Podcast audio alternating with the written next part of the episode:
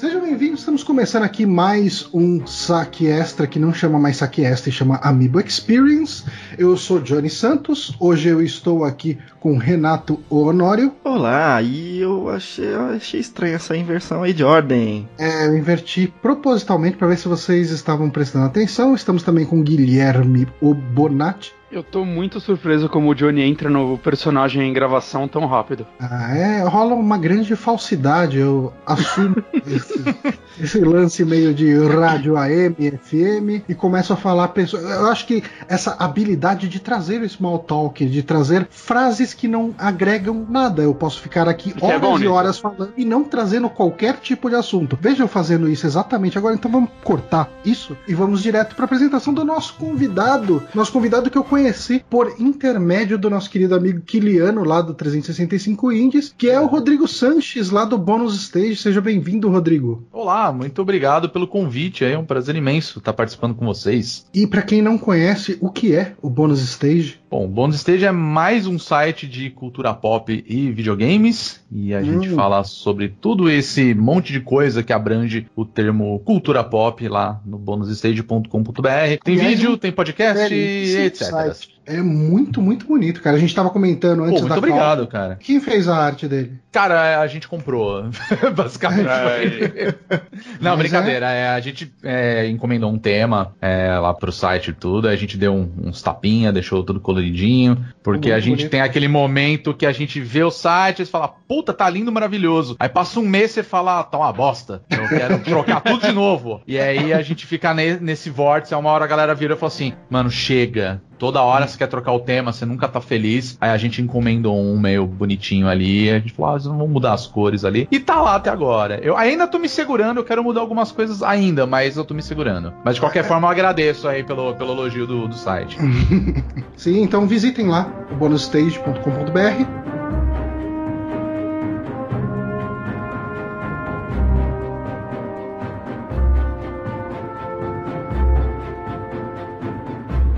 E nós estamos aqui hoje para falar sobre Star Trek Discovery, que foi a, a mais recente série da, da franquia Star Trek. Última série que tinha saído foi a Enterprise. Ela terminou em 2005 ou ela começou em 2005? Eu não me lembro. Mas enfim, é lá pros idos do começo dos anos 2000. E agora a gente teve aí essa nova série aí com um novo cast de personagens. E ela é tal qual Enterprise, ela é um prequel, mas se passa em um outro frame de tempo aí. E, enfim, acho que a gente pode começar esse podcast falando a primeira vez que a gente teve um contato com Star Trek. Eu queria começar com o Rodrigo. Rodrigo, você curte Star Trek há bastante tempo, né? Há uns anos aí eu acabei descobrindo o universo de Star Trek e eu confesso que eu me apaixonei pela série em geral, né? Eu já conhecia muito pouco da série original, por intermédio do- de primos mais velhos, meu pai também que gostava de ficção científica e sempre falava do, do Senhor Spock, então aquilo pra mim era mais um ícone do que uma coisa que eu realmente eu consumia, que eu realmente assistia. E mas a minha experiência com Star Trek mesmo começou com a, a segunda série, que é o The Next Generation, né? A, a nova geração. E aí foi na, na cagada, vamos falar assim, porque passava na televisão, aqui em São Paulo, acho que passava na Band, se eu não me engano, e aí eu comecei a acompanhar e via mais ou menos, até que um dia eu falei assim, cara, eu preciso ver essa série, porque, tipo, porra, ficção científica, coisa no espaço, eu gosto pra caramba, eu, eu quero assistir. E aí, mano, apareceu o Patrick Stewart, e aí foi paixão à primeira vista, e, e aí foi embora, e já foi assistindo É, é- tudo que foi possível. Eu acho incrível o, o nível de atuação do Patrick Stewart, principalmente em comparação com todos os outros atores. Nossa, é uma, abs- é uma diferença absurda, né? É, é- é um abismo, Quem assiste a primeira cara. vez vê isso no ato, assim. Primeiro episódio é, é incrível mesmo. Cara, aquela atriz que faz a Tasha Yar,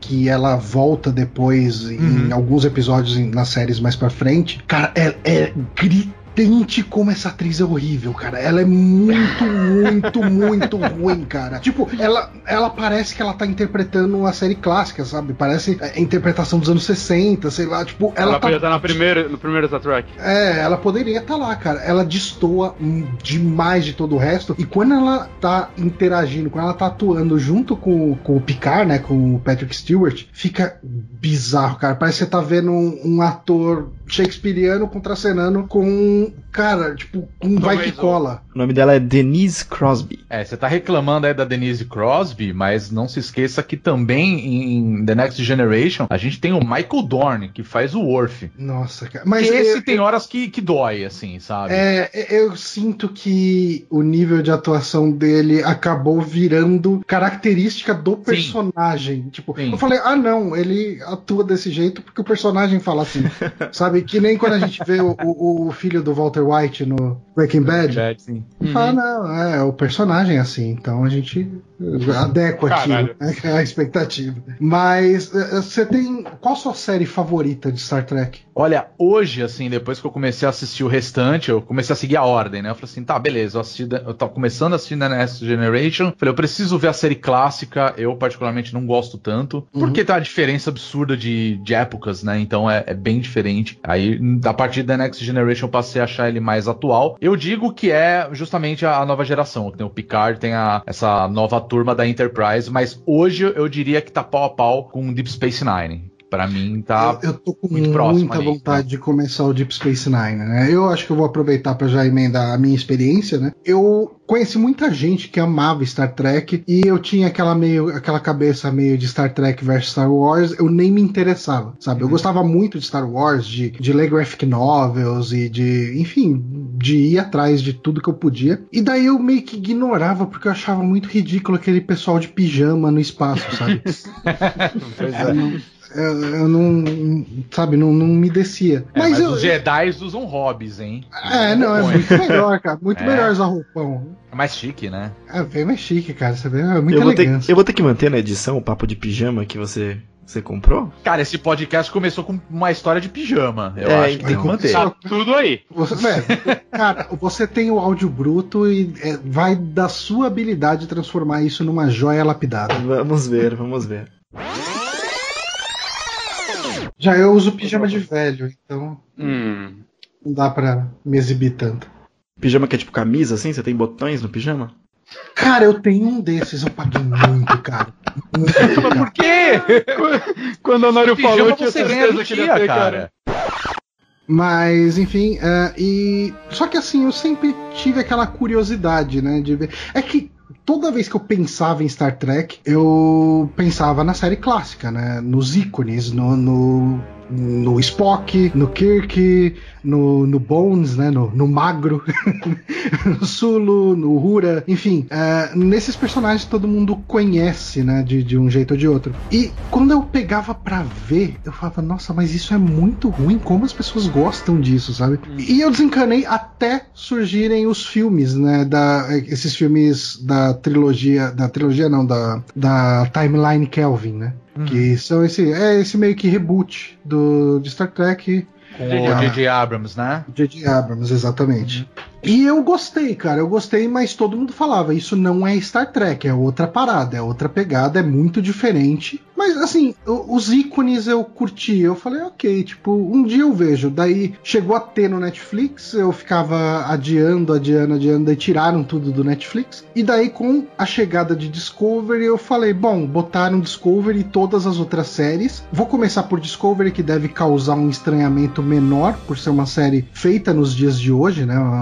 Enfim, algumas coisas de narrativa devem ter sido atualizadas nesse processo. E só que o Discovery ele saiu aqui no, no Netflix, né? Num esquema para acompanhar a CBS, né? Ele saiu também, tipo, ele foi, foi uma série produzida para CBS All Access, que é o sistema de streaming, né? De, de filmes on demand da CBS. Ele saía um por semana, então eu via um por semana e eu tinha um gap aí de uma semana até assistir algum, alguma outra coisa de Star Trek. E daí eu comecei a ver o The Next Generation. Assim, eu já tinha ouvido falar que as primeiras, as duas primeiras temporadas de Star Trek eh, The Next Generation não são tão boas. A primeira, eu achei até. O que eu vi da primeira, eu achei bem ruinzinho. Então eu peguei um guia de episódios de Star Trek pro pra primeira e pra segunda temporadas, vendo os essenciais, uh, tipo, the, uh, aquele The Measure of a Man e uhum. alguns outros episódios mais clássicos. E a partir da terceira eu tô vendo tudo. Uh, ontem eu terminei a sexta temporada e hoje eu comecei já a sétima, né? Então eu tô nessa jornada para terminar o The Next Generation e depois eu devo dar uma desintoxicadinha com outra série e devo emendar o Deep Space Nine, que eu ouvi falar muito, muito bem, porque parece que ele já começa a pegar mais o lance de, de um arco de arcos principais propagando entre, entre a, a série, né? De, ao, durante a série, né? Ao longo da série. Ao invés de ser um lance mais de planeta da semana, aquela pegada meio arquivo X, né? De monstro da semana que tinha, etc, etc. Mas, cara, foi assim, eu demorei muito para me dedicar ou a me enfiar em Star Trek. E, cara, eu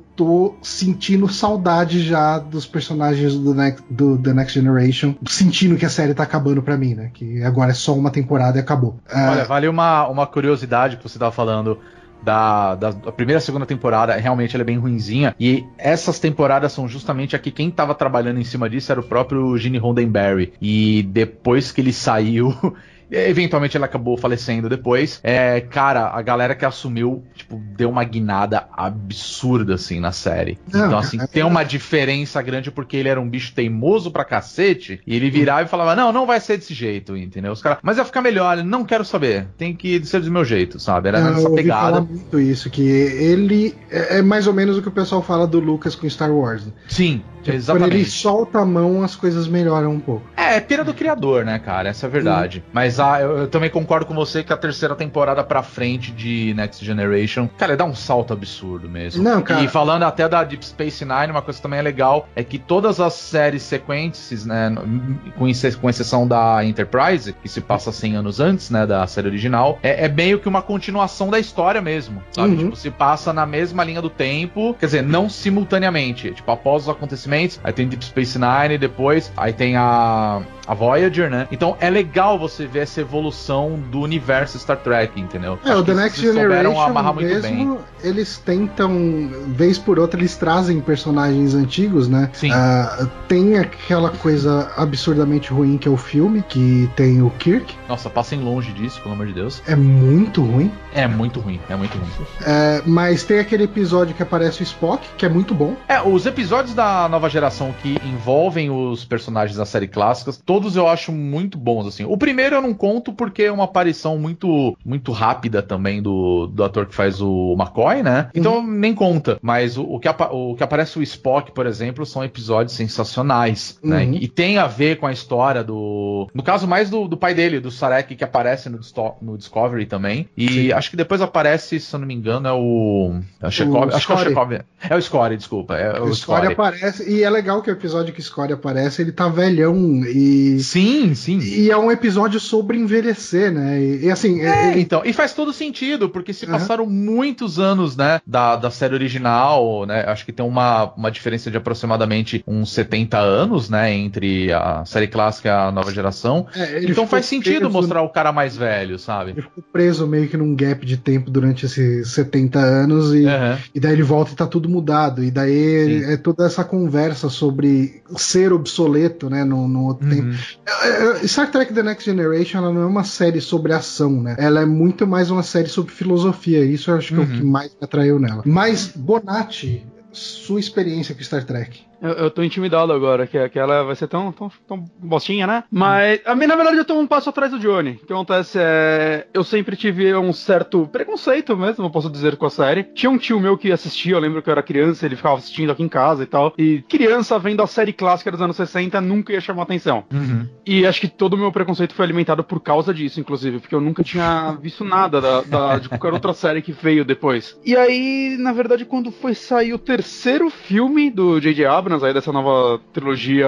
Qual é o nome do universo que vocês falaram aí, Johnny? É, Kelvin, é Timeline Kelvin, né? Que eles chamam, Kelvin. porque tem a. Ela destoa da timeline da série por causa de um evento que que acontece com uma nave que é a USS Kelvin, né? Eu não lembro direito exatamente o que acontece, mas em uma timeline a Kelvin foi atacada, em outra timeline não. E daí os eventos começam a desdobrar a partir daí. E por conta de um amigo meu que gosta bastante e queria ver o terceiro no cinema e tava mexendo o saco pra ir com ele porque ninguém queria ir com ele, eu assisti os dois filmes um dia antes do terceiro estrear no cinema e já fui na sequência ver o terceiro. E eu gostei muito, né? Eu lembro que a gente até comentou aqui num saco e tudo mais, o Johnny tinha acabado de ver também. Eu tinha achado muito legal ao ponto de ficar, caralho, eu, eu quero. Eu fiquei interessado em ver a série. Só que como a Discovery tava para começar, eu, eu, pensei o mesmo que o Johnny, ah, eu vou esperar a nova sair, porque, né, vai dar aquele um choque menor, né, do que pegar uma mais antiga de cara e tal, né? Eu, eu sentia uma possibilidade maior de eu gostar. Só que diferente do Johnny, eu não tenho paciência de esperar as coisas saírem. Então eu, eu, desde o começo falei, quando sair todos os episódios, eu assisto. E foi o que eu fiz. E enquanto eu tava na metade dela, eu já tava falando, ok, eu, eu tenho que ver Next Generation, porque enquanto eu assistia ela, eu ia comentando com o Johnny, e ele ia me contando mais ou menos as diferenças e me explicando que a Next Generation é muito mais a pegada Monster of the Week de série, que é uma pegada que eu gosto mais, né? Eu, eu gosto muito de Arquivo X e meus episódios favoritos de Arquivo X são os Monster of the Week, né? Que são os episódios fora da mitologia, né? São aqueles episódios fechados neles mesmos. E eu, pô, uma, uma, a série inteira fechada, né? É, dessa forma deve ser bem interessante. Na verdade, só o Discovery que não é assim, né? Uhum. E então, assim, eu provavelmente vou começar, sei lá, semana que vem o Next Generation.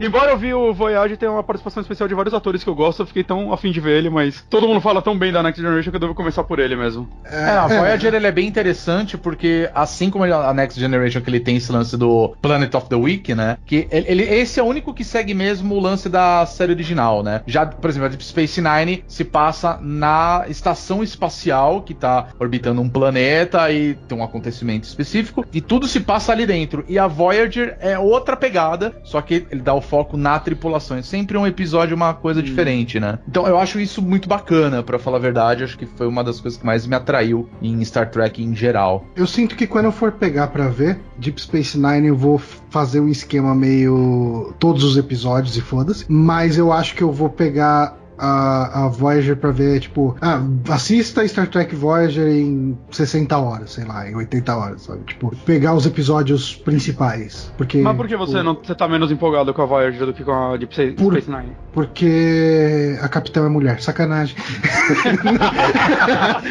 Olha só. Não, cara, é porque cara, depois de ver. Assim, eu não vi as sete temporadas, mas eu vi quase. Vai, eu vi quatro temporadas com 25 ou 26 episódios de 45 minutos cada um. E você vê que você não vê mais nada tirando essa série. Você fala, ok, tipo, eu vou ver uh, The Next Gen e uh, Deep Space Nine, que são as mais aclamadas, mas as outras talvez eu vá pros episódios mais aclamados, assim. Só não, só não o episódio do Jason Alexander, cara. Eu tô, tô afim de ver.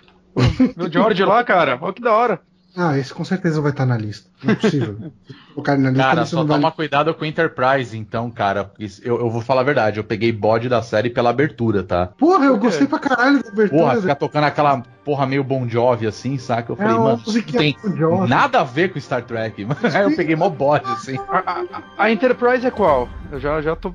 É muito sério. A Enterprise, cara. ela é, teoricamente, sem contar a Discovery, né? Ela, ela seria a última série, né? Só que ela se passa 100 anos antes da série original cronologicamente, é, né? É a primeira ah. nave Enterprise, assim. Isso, é isso mesmo. A primeira incursão interestelar dos, dos seres humanos. Então. É antes da Discovery, então até. Antes, antes da, da Discovery ele tem uma pegada, vi o piloto só, mas ele tem uma pegada meio assim, NASA. Tipo, enquanto a federação que a gente tem no The Next Generation, por exemplo, é mais uma Nações Unidas, é, é um, um, grupo diplomático e, como você diz, a federação que a gente tem no Discovery é, é um grupo quase que militar, né? Se não totalmente uhum. militar. Na Enterprise, na, na série Enterprise, a tripulação, enfim, a, a tripulação não, a federação, ela funciona mais como uma NASA, uma, um órgão de exploração espacial. Hum. Todos eles seguem com esse discurso, mas aí eles modificam de acordo com a, com a entonação, né? Esse discurso está presente também na Discovery o tempo todo, de que é uma coisa, é uma instituição de pesquisa e tudo mais, exploração, mas que, como acontece a guerra que a gente vai falar daqui a pouco, eles mudam o foco o tempo todo. Mas todos têm o mesmo discurso de exploração, ir até onde o homem nunca e, foi. E, Honório, aproveitando mais. que você já tá falando, como foi seu primeiro contato com Star Trek? Ah, só, só, um comentário que, se o Rodrigo não, não gostou do, da não, é musiquinha é de total, abertura, velho, tá? você deve ter odiado o terceiro filme, né? Que tem Beast Boys, que a, a musiquinha é, é Sim, sabotagem, sim, não, toca é. como Os parte filme- do os roteiro. filmes de, de Star Trek, Você deve te ter odiado coisa. isso, né? Da, da série clássica eu até engulo, assim, apesar de, acho que do quarto filme eu achar uma papagaiada desgraçada os caras viajar no tempo pra ir atrás de uma porra de uma baleia, tá? Porque é isso o roteiro da, do quarto filme. Quero muito Aí você fala, porra, velho, sério? Aí você fala, tá, beleza. Aí o resto, cara, é tudo da nova geração. Acho que só tem um filme deles que eu falo assim, ok, vai. É um episódio com duas horas de duração, basicamente, que é o primeiro contato, que mostra como veio o primeiro contato dos humanos, no caso com os vulcanos. Então, tipo, acaba sendo legal. O resto, meu amigo, é tudo muito Uhum. suado. O, o Gerações, que tem o Kirk no meio, pelo amor de Deus, aquele é Cara, ridículo. esse filme é muito ruim. É muito ruim, é muito ruim. Mas, mas os do JJ também não gosta. Não, eu gosto, pra falar a verdade. Eu, eu acho bem legal. é, eu acho interessante que ele traz uma coisa é, mais atualizada, né, pra nossa época. Então, assim, é que a impressão que eu tenho de Jornada nas Estrelas, em, em geral, assim, eu tô falando Jornada pegando uma coisa lá atrás mesmo, que assim, a gente vê como uma série de velho, né? Essa é a Uhum. verdade. Só que, assim, como é que Uhum. o Star Trek não faz sucesso hoje, sendo que Doctor Who faz um sucesso absurdo? Uhum. Entendeu? O que eu quero dizer é o seguinte: é, é- claro, são universos completamente diferentes. Mas assim, pô, Doctor Who também tem 50 anos aí. E hoje todo mundo assiste, todo mundo gosta, todo mundo aceita a- as explicações da história. Esse eu não Não, venci não, eu- ainda. Não entendi, desculpa. Dr. Who tô com preconceito ainda não venci não, eu ainda. também tenho um Se puta. o J.J. Abrams fizer três filmes, talvez eu dê uma chance. Talvez, ex- exatamente. É é a mesma sensação que eu tenho, você entendeu? Então, quando eu vi que os caras fizeram esses filmes, eu falei, tá, beleza, vamos ver como é que vai ser. E aí os caras falaram, cara, vai ser uma história totalmente paralela, sem mudar nada na história original. Eu falei, cara, quer saber? Eu acho que vai dar certo. E me agradou, entendeu? Uhum. Teve gente que isso daí falou isso, não é Star Trek É. porra nenhuma e tal. E aí eu Sim. falo, mano, besteira, sabe? Tipo, vai lá, assiste, divirta-se. Acho que, que nem o, o Johnny falou Trouxe- aí, tipo, legal, sabe? Os personagens, outros atores interpretando. Eu achei que ficou bom. É outra pegada, entendeu? E funcionou assim, tipo, pelo menos Sim, aqui trouxe sim. três dos participantes pra série, saca? Uhum. Pois é. É, com certeza. Eu já emendando então a minha experiência é, eu tenho uma experiência um pouco mais antiga, mas que ela é um, um grande borrão assim na minha memória, porque o meu pai era um tracker, o meu pai assistia o Next Generation, eu assistia com ele, assim, eu lembro de assistir episódios completos e tal, mas é um grande borrão. Eu lembro dos personagens, eu lembro de alguns pequenos trechos, mas falar que eu lembro de um episódio completo, uma trama, alguma coisa assim, é, é forçar muito a barra. Eu tenho uma, uma memória que tá gravada na minha cabeça porque meu pai fez essa piada, assim, de. Não essa piada, de ficar relembrando esse trecho, assim, por anos e anos. Uhum. Que era o Data, e a gente via, obviamente, dublado, né? E ele falava assim, porque tinha, uma, tinha um episódio onde o Data encontrava uma outra versão dele, né? Um outro Data. É o Lore, E aí ele falava é assim: eu falo tomate, você fala tomate. Uma coisa assim, é que, tipo, a brincadeira que um fala tomato, outro fala tomato, né? Aquela brincadeira de um se, um se atualizar e falar melhor que o outro e tal. Então, eu lembro esses pedacinhos, eles estão gravados aqui em algum eh, lugar da minha memória. Mas de verdade eu fui pego pelos filmes do JJ. Eu gostei bastante. Eu assisti o primeiro num hype. Eu não lembro exatamente. Eu assisti todos no cinema, isso eu lembro. Mas eu não lembro exatamente de onde veio tal hype. O que, que eu acompanhava que falava bastante. Mas eu gostei bastante do primeiro e do segundo filme. O terceiro não tava tão hypado e assisti meio, meio assim, tipo, ah, vamos aí, sabe? Não tava tão mais na pegada. Com o Star Trek Discovery, eu estava exercendo todo o meu preconceito. Aí sim, gosto. Eu pensava o seguinte, cara, é. Quando eu já não estou pirando num filme, tipo, achando ele maravilhoso, a série daquele mesmo tema, eu só penso, ah, ela vai ser, tipo, a mesma coisa com menos orçamento. A mesma coisa, só que pior, sabe? Hum. É isso que eu penso. Você pega, por exemplo, eu adoro eh, filmes da Marvel, filmes de heróis, vocês sabem disso. Eu não consigo, apesar de ter alguns filmes bem ruins e tudo mais da Marvel, eu sei que as séries da Marvel, da, da Marvel que estão no Netflix ou que são feitas pela ABC, elas não estão num nível tão alto, assim. Tem muita coisa que você vê claramente que é falta de investimento, sabe? Que não acontece num filme. O problema do filme tá no roteiro, tá em outro lugar, se tiver problema. Mas na série tem aquele problema de investimento claro. Esse eh, Star Trek Discovery, já adiantando uma opinião e tudo mais, eu achei melhor do que os filmes.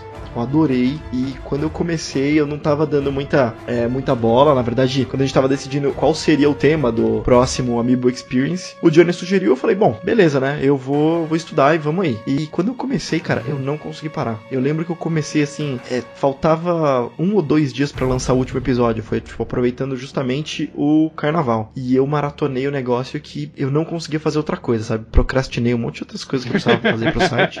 Mas, mas assisti, cara. E tô naquele sentimento que é o que o sentimento que o Johnny tava falando de, de já tá sentindo falta, sabe? Eu não, não fiz esse negócio de assistir um por semana, mas eu já sinto falta. Eu queria mais história disso, eu queria que isso continuasse. Não que ele demorasse, sei lá, um ano para ser Ah, produzido.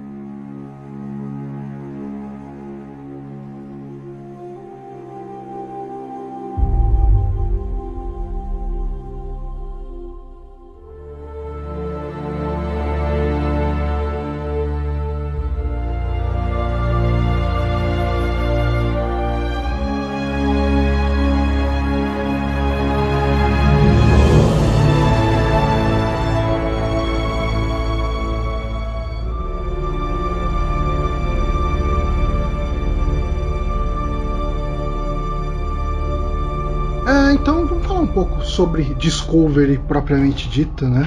Uhum. Eu trouxe aqui algumas informações de bastidores, mas mais pra gente ter alguma noção, não que a gente vai ficar discutindo muito a fundo isso. Até porque se você pega pra ler notícias sobre isso, você vê que é muito mais complicado do que a Wikipedia já teve um trabalho pra descrever ali, né? mas é, essencialmente, né, a série foi anunciada em 2015 pro começo de 2017, né? Já que em 2016 a gente ia ter 50 anos de Star Trek. Tava planejado para janeiro de 2017 porque era o mínimo, por causa dos contratos com a Viacom ali, o mínimo que eles podiam lançar era isso. E daí eles já estavam trabalhando com a data mínima ali porque eles queriam soltar isso quanto antes. Era uma série, né, como eu falei ali atrás, ela foi planejada para ser exclusiva pro CBS All Access, que é o sistema de streaming da CBS. Isso nos Estados Unidos e Canadá. O Netflix licenciou pro resto do mundo pagando muito, muito dinheiro. Pelo que dizem, o que o Netflix paga, praticamente paga todos os episódios, assim. O, o- a série foi custeada pelo acordo com o Netflix, assim, que daria em torno de 6 a 7 milhões de dólares por episódio. Caralho, né? É absurdo, cara. Absurdo de dinheiro. Fazendo a comparação com Game of Thrones, que é uma série que, é, enfim, foi destacada pelo custo dela, os últimos episódios, que foram os mais caros, tiveram batalhas campais, tiveram dragão, do Caramba 4, custaram 10 milhões. Mas a série toda era, ela é feita mais ou menos com, tipo, 3, 4 milhões por episódio. Cara, 6 a 7 milhões por episódio é muito dinheiro numa série, cara. E dá pra entender onde vai Cara, parar, né? pensa Muito, no muito salário que especial o deve tempo ser, todo, né? tipo, do Jason Isaacs, por exemplo. Eu não faço ideia de quanto ele Por deve isso ganhar. cortaram. É, Deve ter rolado um, um alívio ali nos caras. Ah, isso é uma coisa importante que a gente não falou no começo do podcast, mas já que a gente tá entrando em Discovery agora, é, a ideia desse podcast é full spoilers, então a gente não vai ter medo de dar spoilers aqui. Então, se você Ah, tá ouvindo até agora que falou, ah, eu vou ouvir até a parte que eles chegarem no episódio que eu tô, ah, Já, tipo, já dei spoiler, foi mal. é, já tem spoiler aí na sua cara. Mas enfim, ah, o Brian Fuller foi anunciado inicialmente como showrunner, né? Ah, Uhum. Brian Fuller, ele. Faz tudo. Sim. Ele já tinha trabalhado com Star American Trek Gods. antes. É, o Brian Fuller ele já estava envolvido com Star Trek desde a quando tava rolando a Deep Space Nine, ele chegou a escrever o roteiro de dois episódios, Uhum. mas o ele se destacou mesmo fazendo Voyager, que eu acho que ele fez uns mais ou menos uns 20 episódios assim. Ele escreveu 81, mais, De acordo com a Wiki- Wikipedia. O- quanto? 81. Pouco do negócio, né? É, assim, acho que também tá Eu acho que ele confundindo com o dirigiu, na verdade, escreveu. eu me confundi. Ele, ele, ele É, produziu. pros dois. Ele Ele produziu, né? escreveu, produziu e edit, story editor, então acho que ele tipo fez a história base, sei lá. É, ele, fez, ele, ele trabalhou coisa pra nessas caralho. duas, assim. Pra caralho, porra. E é legal porque ele era, tipo, muito fã, né? Ele, ele tem uma história muito louca com Star Trek por conta disso. Ele era fa- fãzão da série clássica, quis ser roteirista e insistiu, insistiu. E tá aí, né? Fazendo o Discovery hoje, né? Quer dizer, mais mais ou menos, né? Ele, ele tava fazendo já o. Na verdade, quando ele anunciou que ia trabalhar numa nova série de, de Star Trek, a gente não sabia que viria a ser a Discovery, né? Mas depois ele acabou entrando. Acho que agora ele saiu, não sei se ele ainda tá lá, porque ele também tá produzindo Deuses Americanos. Então ele tava meio que meio dividido ali, assim. Mas ele participou, pelo menos, boa parte aí do, da primeira temporada de Discovery. Ele participou em 15 dos 16 episódios? Foram 16 episódios? É, assim, uh, parece que os episódios foram escritos, foram reescritos em cima da Isso. ideia dele. Ele estava envolvido no começo do projeto, aí, como ele estava dividindo as atenções com Deus Americanos, começou a desagradar porque ele estava passando orçamento da- dos episódios e estava atrasando, etc. Daí meio que foram afastando ele até tirar ele quase que completamente do projeto. Deixaram ainda a assinatura dele, porque ele tinha escrito muito da base, mas ele acabou se afastando ali. Mas ele mesmo fala que ele não negaria a oportunidade de no futuro dirigir um ou outro episódio, sabe? Tipo, Uhum. meio que assim, isoladamente. Ah, tá bom, tá bom. Ah, parece que ele não saiu de uma forma tão, tão.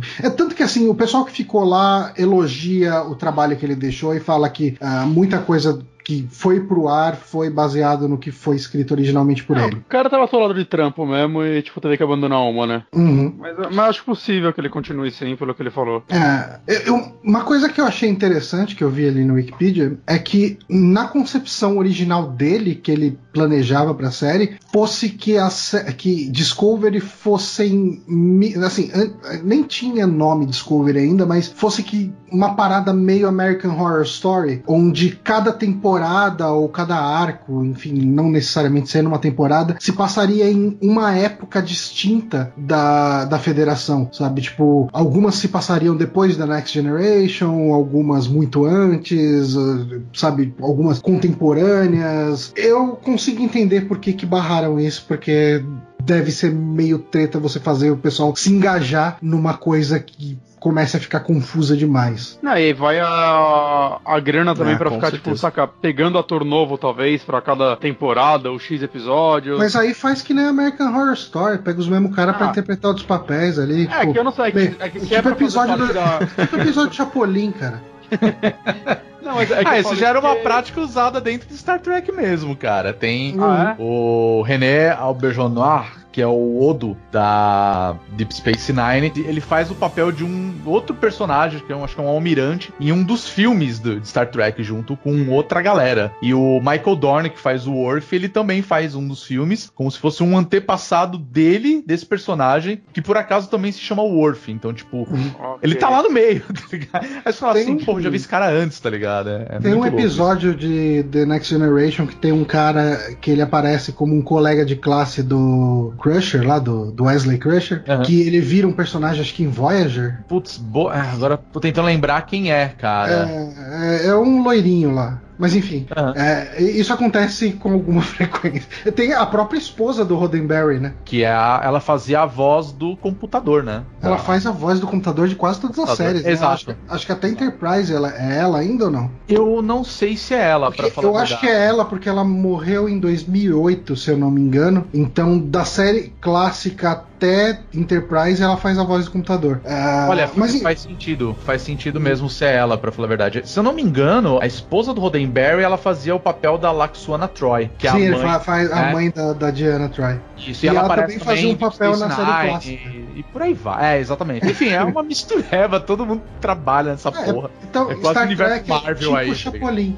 É, exatamente. Você vai aproveitando os atores fazendo outros papéis. Mas ainda bem que não foram pra esse rumo, porque, cara, eu falando com uma pessoa que chegou há pouco nesse universo de Star Trek, eu cheguei cheio de preconceito. Se fosse alguma coisa que precisasse levar pra diversos. em ter um contexto maior, porque essa série ela tem uma coisa muito boa que ela se beneficia de você, você conhecer alguma coisa a mais pra fazer alguns fanservices pequenos, Uhum. algumas pequenas referências, mas me perguntaram se precisava assistir alguma coisa além dela própria e a resposta já é não, sabe? Ela se fecha, ela consegue transmitir todo o conhecimento necessário pra você entender o roteiro, entender a trama que tá acontecendo. Se eles tivessem feito alguma coisa que acontecesse em diversos, em diversos não vou falar timelines, mas em diversos núcleos diferentes, em tempos Uhum. diferentes ali, né, da, é, é, de toda a, a estrutura de Star Trek, seria muito mais complicado manter essa no- esse novo público como É, eu, eu- o Bonatti. Assim, eu Pra- exemplo. fico meio todas, que na é? dúvida. Toda série de Star Trek você consegue ver sem ver as outras, né? Você consegue fechar pelo Sim, menos a sim. série em Ah, nela consegue. mesma, né? Tranquilamente. Assim, Claro, o tem que alguns rola. detalhes ali que estão ali misturados, que nem, por exemplo, em Discovery, não é bem um spoiler, mas assim, tem um acontecimento que é o lance do universo espelho, né? Isso é uma Uhum. coisa que já aconteceu nas outras séries. O, as informações que eles pegam durante o- a, a história tem a ver com o acontecimento das outras séries. Então, se você assistiu, você reconhece, você fala, puta, eu sei do que eles estão falando. Mas se você nunca ass- assistiu nada, cara, você entende perfeitamente, cara. É, é para ser bem didático mesmo, né? É, eu também acho que seria um muitos- absurdo não ser, entendeu? Tem muito presentinho pra fã ali no Nossa, meio. pra assim. caralho. pra Tem caralho. muita coisa. Cara, tem umas coisas que são bizarras, assim, tipo, tem uma hora que eu acho. Eu acho que é a Michael que ela vai buscar num computador quem foram os pilotos que cons- conseguiram executar uma determinada proeza ali e tal. E na lista que aparece, aparece o cara da Enterprise, sabe? Tipo. É, na da verdade, eu sei, eu sei qual que você tá falando. Você tá falando É. quando é o Lorca, na verdade. É o Lorca, ele isso. quer fazer uma, uma simulação baseada na- nas decisões dos principais capitã, capitães, né? Uhum. Da, da Frota Estelar. E entre os nomes aparece o. O capitão da primeira Enterprise, que é o da série, né? Uhum.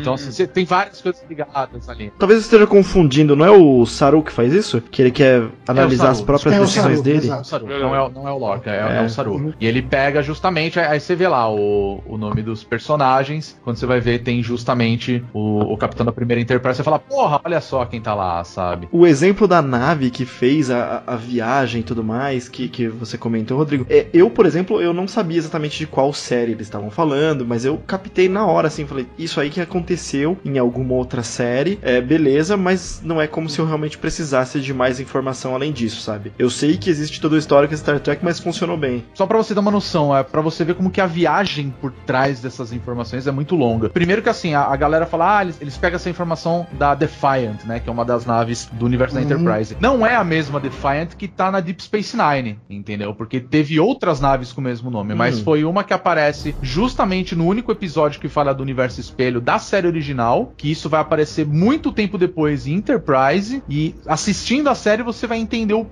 como que eles chegaram até lá. Aí você fica, caralho, velho, tipo, você teve que assistir todas essas, todas essas séries pra entender e, tipo, não, felizmente não. Você assistiu Discovery, você já entendeu que os caras pegaram essas informações de uma nave específica e, e é isso que você precisa saber, sabe? Não, não tem que ter aquela, aquela Uhum. embromação toda, tipo, se você viu, porra, você sabe, você sabe do que tá se passando. Mas de resto, cara, porra, imagina se precisasse se explicar, velho. Faz Uma das, sentido. paradas que, uma das paradas que aconteceu comigo e foi bem engraçado que foi eu percebi isso montando a pauta que eu tinha acabado de ver um episódio que talvez você lembre do- da The Next Generation onde eles trazem de volta à vida entre aspas o Kalis que é o, o guerreiro antigo da mitologia dos Klingons Aham. e quando eu tava montando a, a pauta eu vi lá que o Takuma ele queria reunir as 24 casas Klingons como ah, dito na profecia da volta do Kalis. Aí eu falei, caramba, eu acabei de ver o episódio do Kalis e tal. Tipo, eu falei, porra, tá, tá ligado, sabe? Tipo, tem, tem uma ligação, tá tudo ali, to- tem presentinhos. Mas, de novo, que nem a gente tava comentando aqui, não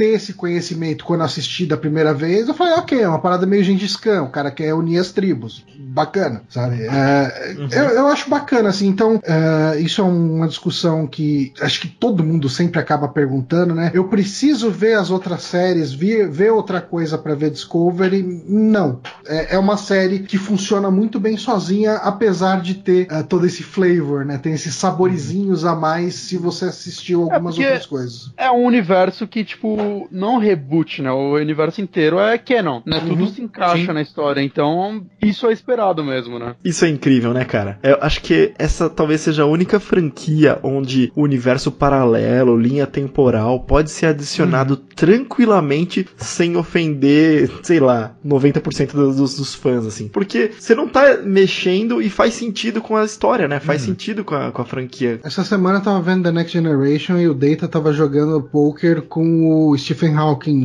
tipo, de verdade. O físico Stephen Hawking. Ele fala, ok, tipo, eu, eu consigo aceitar isso, sabe? Não, tipo, mas isso que é uma coisa que eu acho genial em Star Trek, porque, tipo, direto eles falam disso. Eles fa o Data, principalmente na nova geração, rola muito disso, porque ele quer argumentar com pessoas do passado que na, naquela realidade são apenas hologramas gerados por um computador. E aí ele tá lá jogando poker com o Einstein, com o Stephen Hawking, só pra debater sobre a, as estatísticas do jogo. Aí você fala, velho, como assim, sabe? É Mas é legal pra caralho, sabe? Mas tipo... esse negócio que o, que o Honório falou também, eu acho bacana, que é justamente o lance, por exemplo, o reboot faz parte, de certa forma, da uhum. timeline, né? Tipo, a gente tem o Spock da série clássica aparecendo e, e comentando sobre a timeline da série clássica ali. Sim. Porque ele tem, a, ele tem a total noção. Exato, ele tem a total noção de que aquele universo que ele tá, ele foi alterado. Uhum. Então você fala, porra, interessante uhum. isso daí. Eu vou ser bem sincero, eu não gosto muito dos episódios que falam do universo espelho. E enquanto eu tava vendo Star Trek Discovery falou do universo espelho, eu falei, pronto,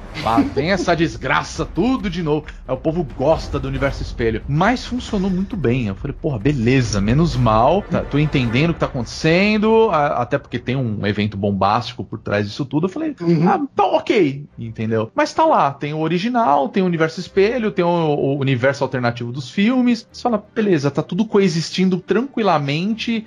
Quem gostou, gostou. Quem não gostou, tem o, tem o outro lá, intocável. Ninguém mexeu em nada, não alterou nada, sabe? Então, eu acho que nesse ponto tá ótimo. Eu ainda tenho uma esperançazinha que, por justamente uma coisa poder coexistir com a outra sem ser necessariamente, é, sei lá, a DC Comics, que a DC tem, né? O universo dos uhum. filmes e o universo das séries. E eles não se conversam. A Marvel, ela é tudo, tudo dentro do mesmo universo, apesar de ter alguns problemas contratuais uhum. para colocar as coisas juntas. Eu ainda tenho uma pequena esperança de que eles consigam fazer pequenos crossovers, assim, com personagens de do filme na série, ou da série no filme. Porque, cara, eu sei que talvez algum fã um pouquinho pouquinho mais chita possa ficar é, meio incomodado com isso, mas assim, eu acho que eles têm mais ou menos a mesma uhum. estética, sabe? E daria tranquilamente para fazer um pequeno crossover, uma menção, alguma coisa assim, e unir eles rapidamente, assim, não para valer, não consolidar, mas fazer um pezinho daqui lá ou de lá cá. Sim. O que eu acho que vai ter agora, até vai ser o link para a segunda temporada, é que no final dessa temporada agora, eles interceptam justamente a Enterprise e é a Enterprise uhum da série original. Inclusive, o mesmo design da nave é exatamente a mesma. Eu falei, porra, isso vai ser do caralho isso uhum. acontecer. Porque até então, como se passa 10 anos antes da série original, faz sentido isso. Afinal uhum. de contas, eles estão coexistindo naquele universo. Então, Sim. provavelmente deve mostrar o Capitão Pike, que é o anterior ao, ao Kirk. Kirk. Uhum. Então, assim, você fala, porra, isso é legal, sabe? Tem que ter essas coisas. Esse a Pike, única coisa ele aparece agora no original ou ele é citado só? Ele é citado na, na série original, tem um episódio Ele faz o piloto, né? Isso. Ele tem tem o, o, piloto e tem um episódio da série original que fala da história dele, o que, que aconteceu com ele, na verdade. Basicamente é o seguinte: ele, foi, ele se aposentou e, e entrou o Kirk é isso. Só que acontecem outras coisas com ele que tem um envolvimento com o Spock, mas é uma, é uma história que tem na, na série original, não, não tem muito a ver com a cronologia ou algo que, nossa, foi essencial para as coisas terem acontecido daquela forma. Não, tipo, ele e saiu, entrou o Kirk e, e, fim de história, basicamente. Nos filmes do J.J. Abrams, ele é meio um sênior, né? Assim, ele... Isso, é, ele aparece mesmo. Em, uhum. Acho que é no primeiro filme, inclusive, ele, ele é inclusive o capitão, né? O, uhum. E aí tem aquele lance lá do, do teste que o o, Kirk passa e ele depois vem e assume a, a ponte uhum. de comando, né? De uma forma bem diferente comparada à série original, até porque a gente tá falando numa, numa linha alternativa, né? Mas uhum. ele, ele tá lá, então assim, porra, com certeza vai mostrar e provavelmente deve aparecer algum ator para fazer um Spock, porque é nada nada a gente tá falando da Michael, que é a protagonista e de uma certa forma ela é meio irmã do Spock, é, né? Sim. Essa é uma então, dúvida assim, que eu assim, tenho. Uhum. Ela e o pai dela já foram citados na outra série? O pai dela eu imagino que sim, né? O, o Sarek. O Sarek ele é, é, uma figura assim meio que central na história de Star Trek, inclusive, porque na, na série original ele aparece, ele é, um, ele é um embaixador mesmo. Na nova geração é que é quando ele aparece, né? E inclusive é o episódio que aparece o, o, o Nimoy fazendo o papel dele de Spock novamente. E uhum. ele tem uma puta, um episódio muito foda, assim, tem uma puta relação com, com o Picard, inclusive. E ele tá lá, ele, ele realmente é um dos embaixadores de, de Vulcano, uhum. que é o que faz toda esse trabalho mesmo de embaixador com outros planetas. E o fato e... deles viverem centenas de anos permite Sim. ele participar tipo, da, da série clássica e da série uh, e da, da The Next Generation, né? Que tem É, os vulcanos eles têm um, tem, um tempo de vida médio de 200 anos, só para vocês entenderem. Claro uhum. que no futuro os humanos também chegam próximo disso, baseado no que os caras escreveram nessas enciclopédias de Star Trek que só nerd idiota que nem eu lê. E aí ele deixa meio isso explicado. Na verdade, quando o Discovery começou e falaram, olha, vai ter a, a, uma personagem principal, na verdade, isso é uma grande diferença de Star, do Discovery com todas as outras séries, porque a gente não tem um personagem protagonista, né? A uhum. gente tá falando da tripulação como um todo. O Discovery não, ele foca na Michael Burnham, que ela foi criada pelo Sarek, é, ou seja, ela não é filha dele de fato. Teve, acho que, um, se não me engano, um acidente, e aí é, ele passa a cuidar dela. Né, ele educa ela até a vida adulta.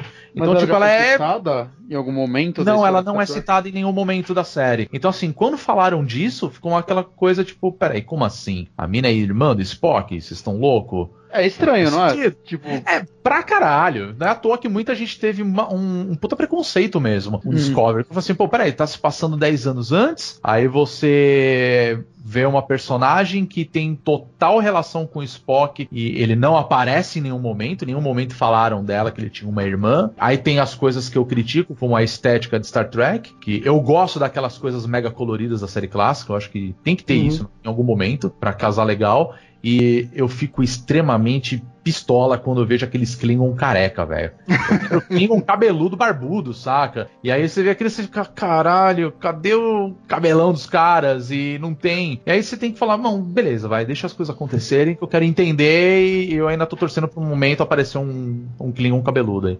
Eu, eu acho meio bizarro, né? Porque os Klingons acho que são os que mais mudam ao longo da série, né? Porque na série clássica eles são praticamente humanos com alguma maquiagem. É, são caras morenos com bigodes, basicamente. É. É isso. No... E aí, na nova geração, já teve aquela estética mesmo da testa com aquele formato. dobra, né? né? Então. Isso. Cabeludo, eles são mais uma coisa mais. Vou dizer, mais bárbara. Entendeu? E aí os caras perguntaram pro Roddenberry, porra, por que que os Klingon agora são assim e antes não era? Ele falou assim, não, na verdade eles sempre foram e é desse jeito. Tá, mas não era. Ah, imagina que é e foda-se, entendeu? Você, porra, tá bom, tá ligado? Não, é, ele é, eles são bem diferentes. Até eu que não acompanho bem, assim, não, não conhecia os outros, mas assim, fácil ver a diferença porque eu não reconheci reassistindo os filmes agora. Os filmes exemplo. novos, nem nos filmes eles, eles não estão igual. Eles têm essa diferença aí. Os filmes novos são diferentes da, da, da Next Generation, que são uhum. diferentes agora da Discovery, enfim, os, os Klingons são diferentes uhum. em, em, tudo que eles aparecem. Toda interação com eles é, é, uma nova estética. Apesar de eu gostar muito dessa aí. É, nessa é, série agora eles, pare... eles parecem orcs de Senhor dos Anéis. Isso, eles estão uma, ele tem uma aparência mais bestial Sim. mesmo. Uhum. O, na, na, nos novos filmes aí do J.J. Abrams ele, eles também têm e não são os únicos, tá? O, os Romulanos também, que é uma raça que é muito parecida, bem, na verdade, na, na história de Star Trek, eles são bem próximos dos Vulcanos. Eles têm aquele cabelinho, né? Tipo, tigelinha. franjinha, tigelinha e tal. Os Romulanos também têm essa mesma estética. E no filme, os caras botaram o Eric Bana carecão, com umas tatuagens na cabeça. Aí você fala, cara, isso não é um Romulano, saca? Uhum. Tem algo muito errado aí. E foi. Entendeu? Tá lá. Então é capaz do Rodenberg ter visto falar, não, deixa do jeito que tá, é assim mesmo. Foda-se. Aí você fica, tá bom, né? Já tá falando, tá falando. Fazer o quê? O cara é o criador da porra toda, pô.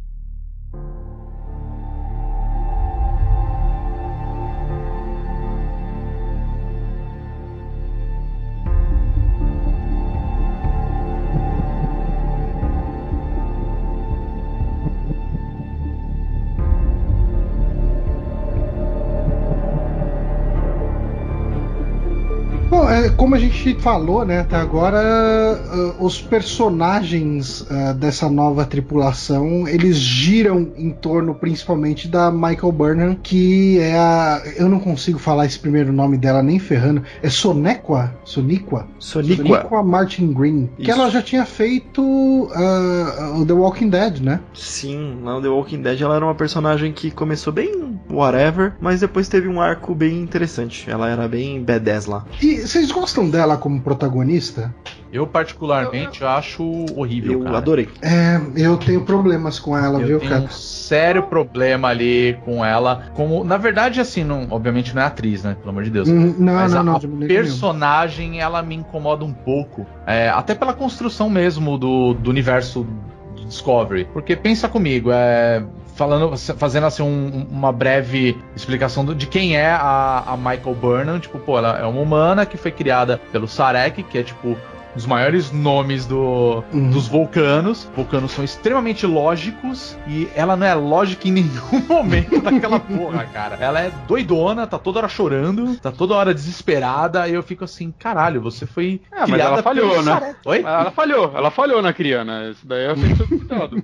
Não, mas eu, eu digo assim, a, a construção do personagem, eu esperava uma personagem mais mais lógica, pra não dizer séria, entendeu? Então, tipo, ela tá sempre desesperada, ela quer fazer um negócio, aí, tipo, não me convenceu, entendeu? Então, tipo, eu esperava mais dela. E aí eu acabo vendo isso em outro personagem, que é o Saru. O Saru, pra mim, ele, ele é o Spock de- dessa série, entendeu? Ele é o Data dessa série. Tipo, ele é o cara lógico, racional, toma decisão e, ah, pelo menos pra mim, 90% das decisões que ele, toma, que ele toma na série dá super certo e beleza. A, a raça dele já existia, do Saru antes? Eu não me lembro de ter visto nenhum. Ele é um Kelpian, né? Um- Não, ele é um Kelpian, essa raça foi introduzida agora no, no, no Discovery. Ela é totalmente. Agora, né? Eu É. gostei bastante do conceito dele, que ele sente o- a morte, basicamente, né? Ele, ele compara que, com, com tipo, o gado daqui. Uhum. Uhum. Eu acho É, legal. isso é uma construção que eu acho muito legal, porque ele mesmo fala num episódio que ele fala assim: o, meu- não, o conceito do nosso povo é ou você é a caça ou você é o predador. Nós somos a Uhum. caça. Se a gente tá pego, a gente tá fudido. E é, essa é a nossa cadeia alimentar, entendeu? E aí Uhum. você vê como que é o- a relação dele, tipo, pô, a gente tem esse sentimento, tipo, quando a gente tá pressi- É tipo um sentido aranha, né, cara? Ele tá. Uhum. Ele pressente que vai dar bosta, sai aquelas lâmpadas É, dele. aquilo é E a gente já fala, porra, vai dar bosta. Entendeu? É Tipo o Uhum. sentido da aranha dele. É muito louco isso. É muito Eu- legal. Eu, eu gosto muito do Saru. Eu acho que esse foi um problema pra mim ao longo de toda a série, porque toda hora que eu achava que ele ia crescer, ele não crescia. Hum. Ele teve um crescimento no final da série, quando ele assume como capitão, quando ele dá aquele puta discurso, e logo depois você chega e fala: Ah, então veio essa George aqui do Universo Espelho, ela vai entrar no seu lugar, tá? Foda-se. Tipo, eu falei, eu- eu- não, mano. É foda, cara. Dói, né? Mas, fala, mas ah, né, ordens superiores, né, cara? Ele, e ele é um cara meio abaixa a cabeça e segue. Sim, a- ele, ele não questionaria, com certeza. Uhum. Eu- Não, mas, mas eu acho o, o Saru mais personagem que a própria Michael, sabe? Eu também, eu também. Eu entendo que a Michael, assim, ele é o ponto principal da história, que, tipo, os acontecimentos em torno dela foi o que deu toda a treta com os Klingons. Eu falo, puta, beleza, eu entendo que ela é o problema ali do, do, do negócio. Mas como personagem, cara, o Saru pra mim ele é 10 vezes mais foda que Mas ela. será que não foi muito uma construção dela pra na próxima temporada ela ser o que vocês Sim, esperavam? com certeza, com certeza. Eu acho que o Sauron, em algum momento, ele vai ser capitão, sabe? Eu acho que nem tanto. Eu acho que a, a, a Michael, ela começa com aquela aquele emburrecimento de personagem em prol do roteiro. Que ela toma aquela decisão muito imbecil, apesar de talvez ter uma certa razão nas, no objetivo, a ação dela em fazer aquela. atrair, né? É muito zoada. Que, aliás, ela justifica a ação dela como um ensinamento do Sarek de atacar primeiro e, e perguntar depois. Um ensinamento que foi passado pelo embaixador Sarek. Uhum. Mm-hmm. Eu- esse é o tipo de coisa que não faz sentido com o canon da série, sabe? Então, não, não, peraí, ó. Essa parada aqui é meio estranha, porque o Sarek mesmo, ele tem aqueles lapsos de emoção, né? Ele também tem ações que são meio ilógicas, e nesse momento ele fala que os humanos não estão preparados para aquele tipo de lógica, porque justamente ela agiria com emoção, ela não conseguiria apresentar isso numa lógica que os outros humanos aceitariam. E ela tentou fazer o quê? Ela tentou impor essa lógica através de numa ação mega, uhum. mega maluca. Eu acho que a Michael, ela pós é, ser condenada por, por traição, ela tem um caminho muito, muito correto, assim, de abaixar a cabeça e ir uhum. crescendo no ranking e cada vez tendo mais confiança e tudo mais. Eu gosto muito dessa Michael que tem essa uhum. escada uhum. para subir. Agora, a Michael, a, do primeiro e segundo episódio, eu não estava assim, criando nenhuma empatia por ela porque eu achava exatamente a mesma coisa. Essa ação não é lógica. A lógica por mais que você queira apresentar emoção, você ia querer fazer uma emoção fake para, sei lá, para angariar pessoas que ficassem do seu lado. Então, essa você parte sabe, da lógica Você sabe qual é o meu problema com a Michael? Eu acho que a Michael ela é tão bem escrita quanto um personagem de RPG, de, uhum. de jogo, de videogame. Parece Como que assim? toda decisão dela tá de, assim, parece que ela não toma nenhuma decisão que uma pessoa normal tomaria. Uhum. Ela toma decisões pro jogo avançar e para ela ganhar experiência. É que o que me incomoda na Michael é que ela é, ela é desesperada, uhum. saca? De tipo assim, é, os primeiros episódios, quando você vê que ela é o personagem principal, e aí você tem também outra personagem que essa para mim é uma puta personagem bem escrita, que é a Capitã Jojo, Jojo. Jojo né? Uhum. Que, é a, que é a tutora dela. Tipo, uhum. a partir do momento que dá aquela merda com os Klingons e a, e a Jojo morre, ela se perde completamente. Ela fica perdidaça, ela não sabe uhum, mais o que uhum. fazer. Aí você fala, cacete, cara, você tinha com tudo sob seu controle. Só que na verdade ela não tinha controle de porcaria nenhuma. Quem eram os outros, entendeu? Então uhum. por isso que eu falo assim, cara, ela é uma desesperada. Porque o tempo todo ela tá. Ela tem que fazer aquele negócio, ela toma uma decisão. Cara, isso para mim, tudo bem. E é interessante ver porque ele foge completamente da, da pegada Star Trek de tipo, é, que você vê em, nas outras séries. E tipo, por exemplo, o Picard vai tomar uma decisão, cara, ele fala com o Data, ele fala com o Riker ele fala com a. Diana. A Diana Troy, sabe? Aí você fala assim: caramba, ele trocou ideia com a tripulação inteira para ter uma noção de como que tá a situação e qual vai ser a decisão que ele vai agir. Aí você fala, ok. Tudo bem que nas outras séries também é parecido isso, tipo, o Cisco na Deep Space Nine, ele tem momentos que ele toma decisões que todo mundo fala assim, mano, você tá louco. Ele, não, tem que fazer isso, e todo mundo, não, peraí, cara. Só que ele acaba fazendo uma decisão e você fala, porra, ele tava certo desde o início, sabe? Uhum. E, e, eu vejo que a Michael é exatamente o contrário. Ela toma uma decisão, ela vai na porra louquice total, e aí dá uma bosta federal, e aí eles têm que ir lá resolver o negócio. Só que para resolver aquilo, é outra bosta federal. Aí você fica, porra, cara, Parece Sons of Anarchy, tá ligado? Acaba uma temporada, começa a segunda com uma bucha maior ainda estourando, sabe? Tudo bem que eu adoro Sons of Anarchy, assim, série do coração. Mas, mas você entendeu? Tipo, nunca tem uma coisa que eles falam, beleza, a gente resolveu essa parada. Tudo bem, no final da temporada meio que rola isso, e aí, tipo, segunda temporada é outra historinha mas ali. Mas isso vai muito também da estrutura dessa série, né? De ser mais tradicional do que as outras. Tipo, uh, os episódios não se fecharem nele, né? Então tem que sempre estar tá um conflito conflito constante até o final da temporada. É que, na verdade, eu vejo que a Michael, o conflito dela é com ela mesma. Uhum. Sabe? Então, tipo, falou. Com exato. A proposta do assim, personagem. Né? Tá bom, cara, mas assim, caralho, a mina foi criada. É uns vulcanos, caralho. Essa essência de conflito ela foi apresentada também nos filmes do JJ, porque é exatamente isso, né? Com, como ela é o, o, Spock daqui, e o Spock ele é meio humano, meio vulcano, e aí fica o tempo todo aquele. Nos três filmes falam que ele tem que abraçar o lado humano dele, ele tem que abraçar as emoções dele. Então, mas ele abraça em um e esquece no dois. Isso é negócio legal desses filmes, entendeu? É. Porque o, o, o Johnny vai, ele vai saber do que eu tô falando, porque ele, ele tava assistindo, acho, acho que vocês também estão assistindo aí a, a, a, desculpa, a nova geração, que é justamente o episódio que eles falam que tem que mostra o Sarek e o Spock, você percebe que a sociedade vulcana, eles reprimem pra caralho as emoções o tempo uhum. todo. E aí quando o, o Sarek é, na não é um Spock, lance que eles só pensam de maneira lógica, eles reprimem eles o sentimento. Reprimem, exatamente. Tudo uhum. tem que ser lógico. Se, se for uma coisa sentimental, é ilógico, tá errado. E aí na, inclusive que eu tava falando agora da, da nova geração, ele mostra isso num determinado momento que é muito foda. E aí a Michael, ela, ela vai o contraponto. Ela fala: Não, eu sou humana, eu vou ser emotiva, vou ser sentimental mesmo e foda-se. Eu não sou vulcana pra ter essa essas coisas, entendeu? Uhum. Diferente do Spock. Isso nos filmes ficaram muito legal. É, essas situações ficaram muito bem feitas. Porque o Spock, ao mesmo tempo que eles falam, cara, você tem que ser lógico, mas cara, você também é meio humano, você vai ter que abraçar isso em algum determinado momento. Então ele fica naquele dilema dos filmes de tipo,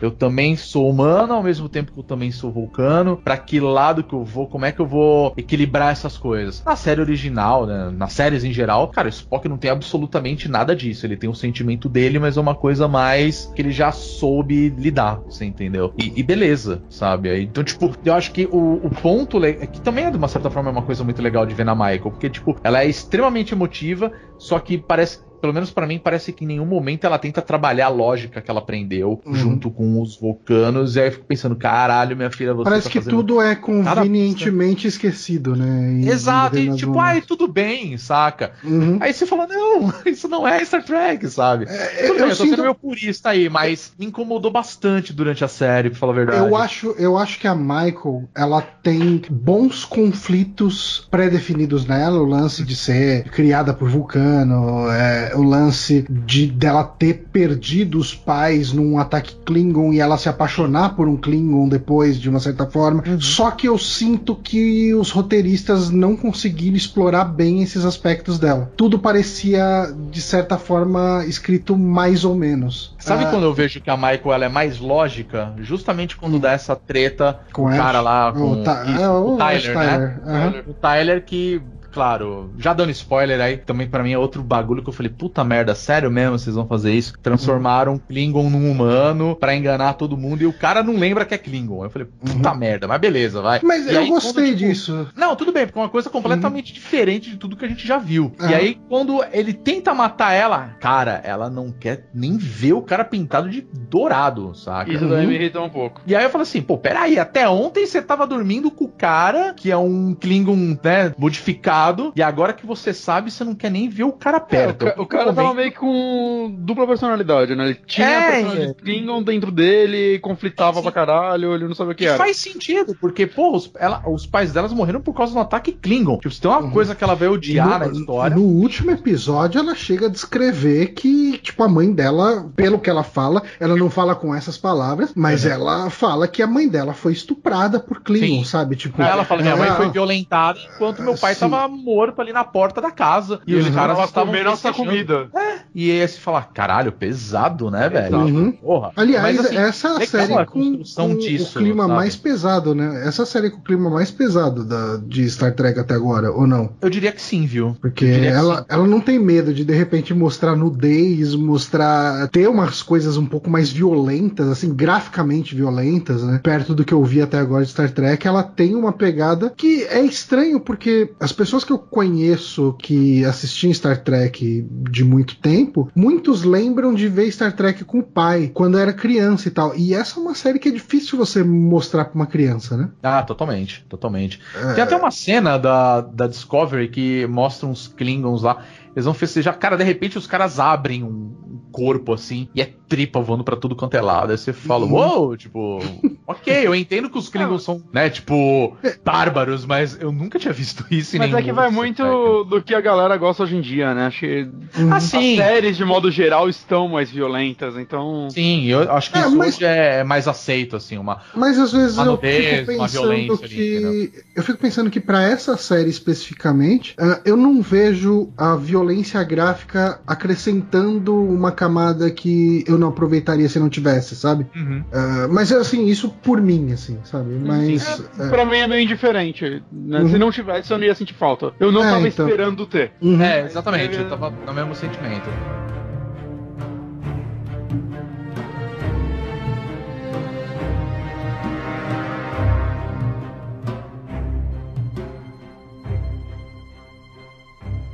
A gente estava falando do Tyler aqui, né? Que o Tyler Vok. Uh, vocês desconfiavam que o Tyler poderia ser o Vok quando começa cara, todo aquele momento eu peguei isso, cara. Então, eu, um eu assim, eu fui assistindo. O, o Rodrigo também, acho que sim, que foi uhum. o mesmo esquema. Ele foi assistindo a série conforme foi saindo. Eu conversava com algumas pessoas, né? Conforme os episódios iam passando. E assim, um amigo meu do trabalho falou: Eu acho que o, o Tyler é o Vok. Porque o Vok sumiu do nada da série. Sim. E o Tyler tem esses flashbacks, é uma coisa meio estranha, não sei o que. É, pra mim era mais trauma do que flashback, eu não, não tinha interpretado. É, assim. então, pra mim, pra mim também, É. num primeiro momento. E daí eu fui pesquisar na internet, eu vi que tinha muita gente com teoria em cima do, do Tyler seu Vok. É, deixa eu dar até um passo atrás, porque quando, quando começou a história Uhum. do Tukuvma e apareceram os Klingons e essa estética e tudo mais, eu fiquei com um baita medo de não identificar quem era qual personagem. Porque inicialmente, quando você vê uma sala cheia de Klingon, né, e é o primeiro contato, ainda não desenvolveu nenhum personagem, eu pensei, putz, não vou reconhecer ninguém, né, não vou saber quem é quem que tá falando e tudo mais. E aí você eventualmente conhece o Vok, que ele é bem, ele se Uhum. destaca bem porque ele é albino, né? Então você já, pô, esse aqui eu vou reconhecer, esse é o Vok e tudo mais. Imaginei que ele ia até perdurar durante a série. E a gente conhece eventualmente a Larel, é assim que pronuncia? Acho que é isso. Que é Ah, aquela outra Klingon que é a, a, a- Eu tô forçando, mas meio que o par romântico dele ali, né? Uhum. Inicialmente nem tanto. E eu achei mesmo que por eles matarem o Tukuvman logo no segundo episódio e depois abandonarem o Vok pra trás, eu achei que eles tinham simplesmente abandonado o personagem. Uhum. Pra mim foi um, um mind blow ferrado quando falou assim: então, é o Ash Tyler é o Vok. A minha cabeça explodiu porque eu achava mesmo que a Laurel, que ela apareceu como ah, torturadora, né? Uhum. do Ash, eu por um momento falei assim, cara, será que essa não era aquela que ficou pra trás junto com o Vok? Não, eu devo estar confundindo, porque eles são muito parecidos, esses, esses Klingons. Uhum. Aham. E eu abandonei completamente a ideia. Eu ignorei a existência desses dois personagens. Eu não liguei que a, a Laurel era aquela que estava com o Vok. E não liguei que o Vok ainda estava presente na trama. Então, cara, quando ele se revelou. Putz, o Johnny tinha prometido, né? Plot twists. Uhum.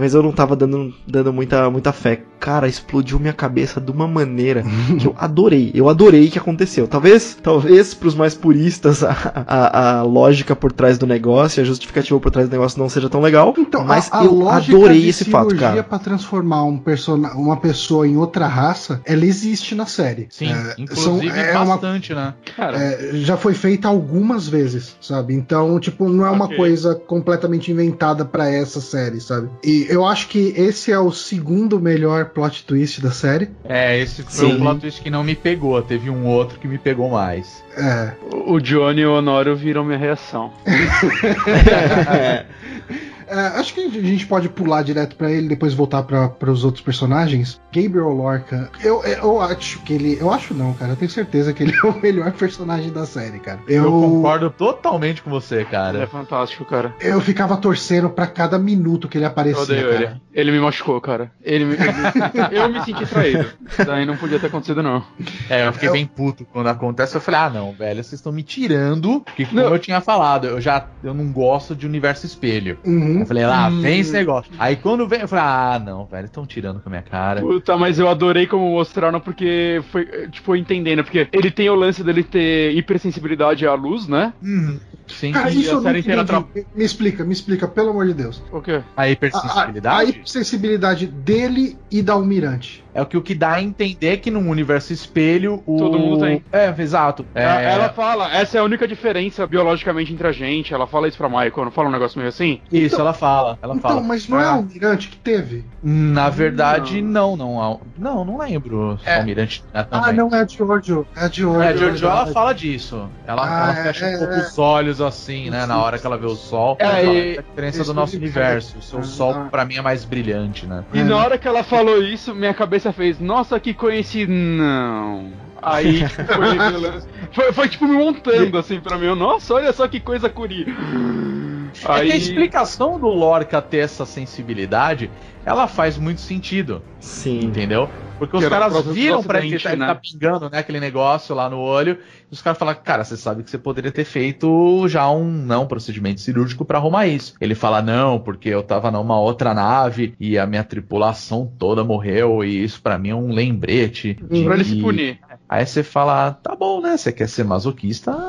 Problema Beleza, teu. né? Beleza, Faz né, sentido, faz problemas, sentido. E faz sentido. Você fala, pô, beleza, eu entendi o recado. O cara. Esse personagem é tão foda que ele falava, eu acreditava, cara. Exato, só- eu acho que ele é o personagem mais bem construído. E assim, você vê um cara que é um capitão, é um, um- eu vou dizer que ele é um fanático por guerra, saca? Porque, É, ele é tipo, belicista, né? Ele é belicista total, e aí você fica, nossa, cara, aqui fora da curva, né? Tipo, tem um, tem um capitão que tem essa pegada de querer entrar na guerra e foda-se, né? E no final das contas você descobre que na verdade ele vem do, do, do universo espelho, aquele Lorca não é o Lorca daquela realidade. Aí você começa a entender as coisas e você fala, caralho, como é que eu não vi isso, tá ligado? O Lorca daquela realidade morreu no acidente da, com a nave, então? Será? Não, não fica Não. claro. Ele? Então, Ele isso não pode- fica claro. Ele entendeu? pode aparecer a qualquer momento aí numa segunda, terceira temporada.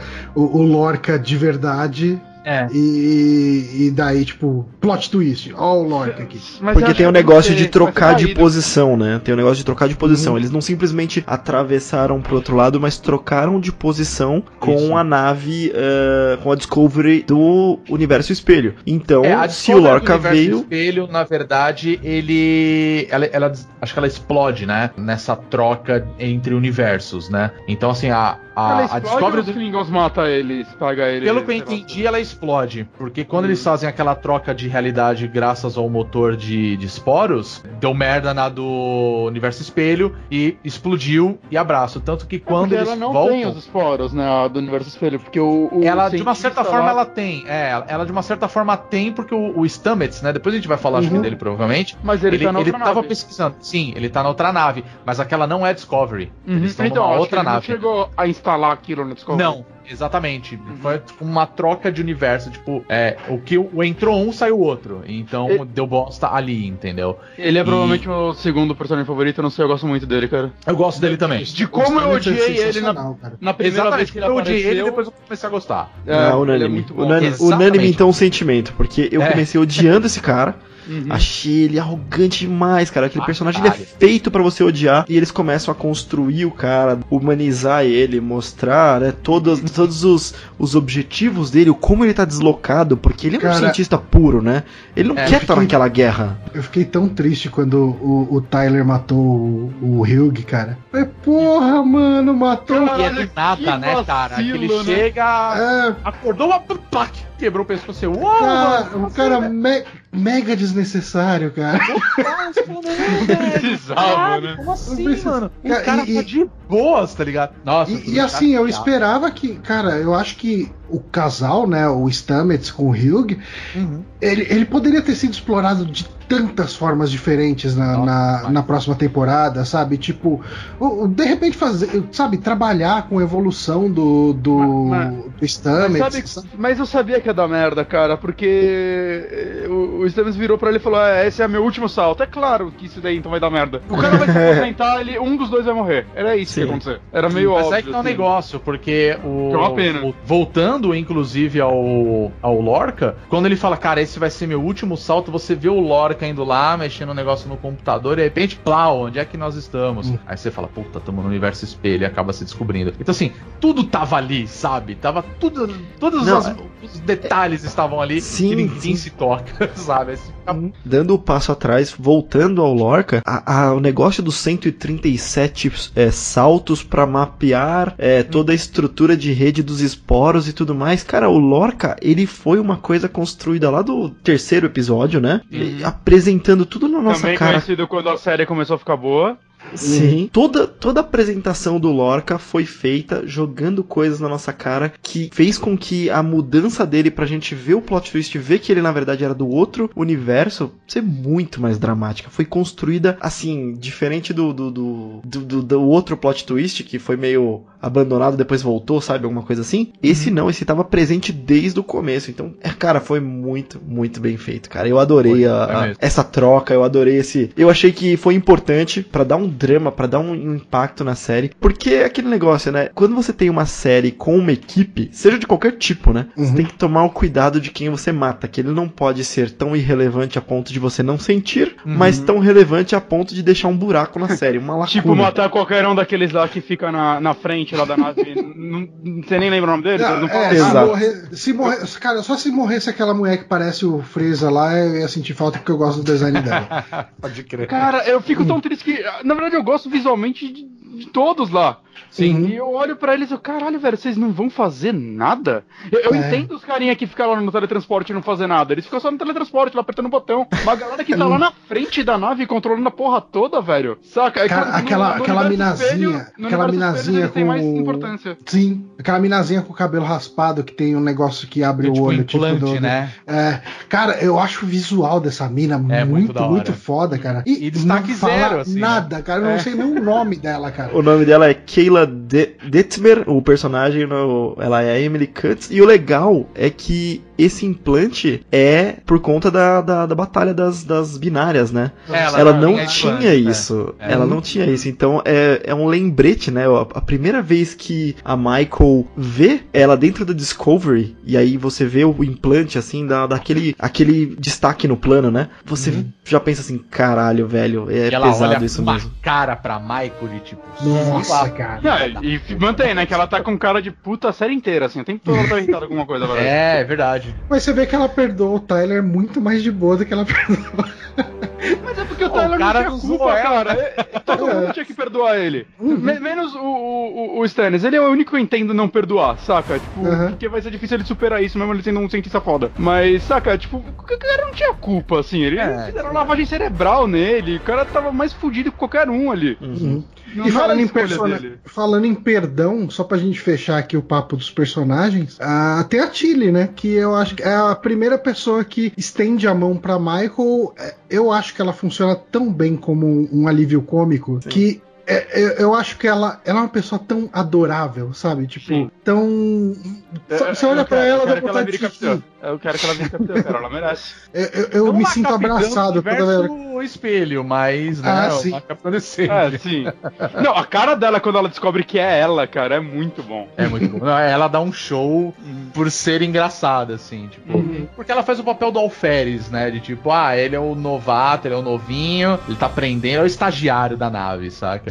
É o e orelha, aí, né? Pra quem tem que explicar é, as coisas. Né? Exato. Né? Aí, tipo, puta, eu acho a forma como ela. Ela é uma personagem muito bem trabalhada para mim. Porque. E ela, e ela resolve a parada foda mais pro final, né? Sim, ela, sim. É, ela tem um crescimento. Ela, ela tem uma importância dentro da história que eu acho muito legal os últimos episódios, que é ela que fala: não, eu vou salvar o, o Stamets, que tá, tá com um problema, eu vou descobrir o que tá acontecendo, tem a ver com o lance da, da viagem dos esporos. E aí ela fala com, com o Saru, que até então ele tá meio como capitão interino no momento, cuidando da nave, porque ele é o, o number one, né? Ele é o imediato. Uhum. Ele fala com ela e fala: Não, beleza, vai. Tipo, ele dá aquele aval para ela, fala assim, não, você é que tá tendo a melhor ideia no momento. Então, tipo, ele, ele dá confiança para ela e ela passa a, a, ter o crescimento. Assim, mas eu só acho que ela poderia ter acertado na primeira e não ser aquela parada mágica de ele morreu, não, ele não morreu, sabe? Uhum. Eu acho que ah, podiam não, ter alinhado as coisas que ele tem todo aquele, o Stamets ele tem toda aquela aquela viagem ao outro mundo, né? Viagem uhum. ao outro lado, onde ele conversa com o, o Rio, é Rio o nome dele, né? O do par dele. Rio. E ele tem toda aquela conversa e essa conversa é o que meio que traz ele de volta volta, né? E eu acho que isso poderia ter sido alinhado meio que com a tentativa dela de, de reaver ele para não ser uma parada muito mais mística, assim, pode dizer assim, uhum. sabe? Ser mais mérito dela do que ela ter falhado e magicamente ele voltou, agora nosso tratamento vai funcionar pelo poder da fé. Então eu acho que ela deveria ter acertado para crescer ela, sabe? Pra ela ficar mais. Uhum. ter mais responsabilidade por isso. Não, eu, eu, concordo, eu também acho, mas eu entendo a construção, porque eu acho. Tô falando talvez uma groselha muito grande, mas assim, eu tenho. para mim ela é muito ansiosa. Então, tipo, ela fala pra caramba, ela tá sempre falando. Aí ela sempre fala uma besteira, o pessoal fica, mano, cala a boca, filha.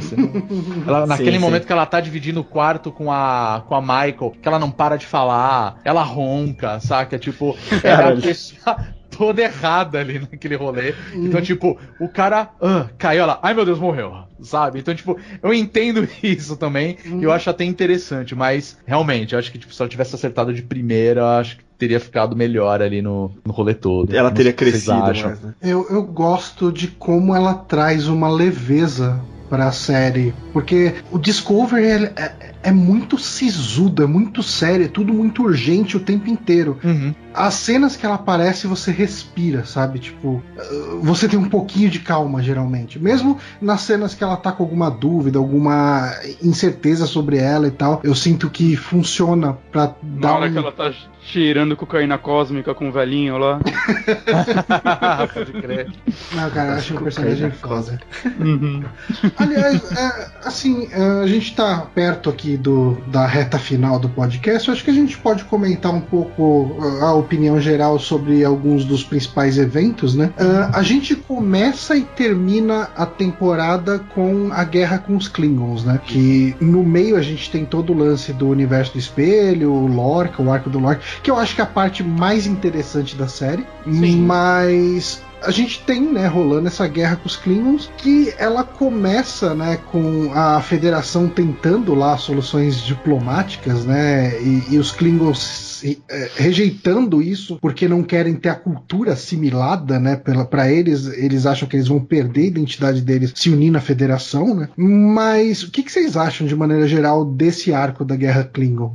Cara, eu gostei do arco inicial dele. Eu achei que. eh, bom, eu estava bem. Klingon é um nome forte na franquia, né? Então, uma guerra com eles consegue pautar toda uma temporada. Eu estava bem animado com isso. É, mas achei que ele não foi tão bem explorado. Como eu disse, eu esqueci completamente do, eh, dos dois personagens que eram a linha contínua que mantinham a história Klingon. Porque depois eles virou basicamente um pano de fundo para o que estava acontecendo, para o motor de esporos, para toda aquela tecnologia e o arco eh, e eventualmente o arco do espelho. Então eu acho que ele começou bem, mas ele se perdeu muito rápido, sabe? No final, é, e já indo direto para conclusão, eu fiquei bem assim, bem, eu não gostei muito da resolução que foi dada, sabe? É, porque você tinha aquele profeta que era o Tukuvma, que falava pela chama blá blá blá, e Uhum. depois do Tukuvma você teve o Vok,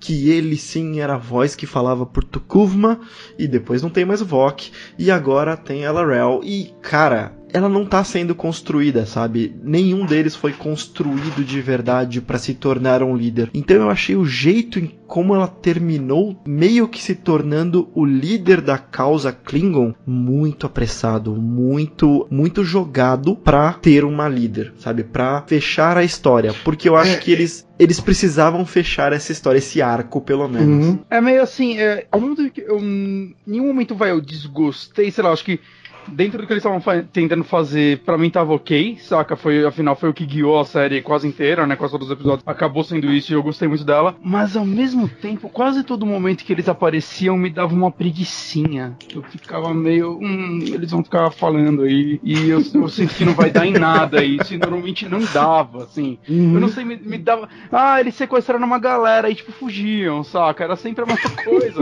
Era isso que acontecia. Então, eu, eu, sei lá, eu tava mais entretido com os outros aspectos da série do que eles, apesar de que ela não funcionaria sem eles, saca? Uhum. Sem os aspectos dele e tal. Eu, eu tava muito interessado em ver como, por exemplo, o. Caramba, qual é o nome dele? Agora deu aquele branco. O. Stamets? Vok?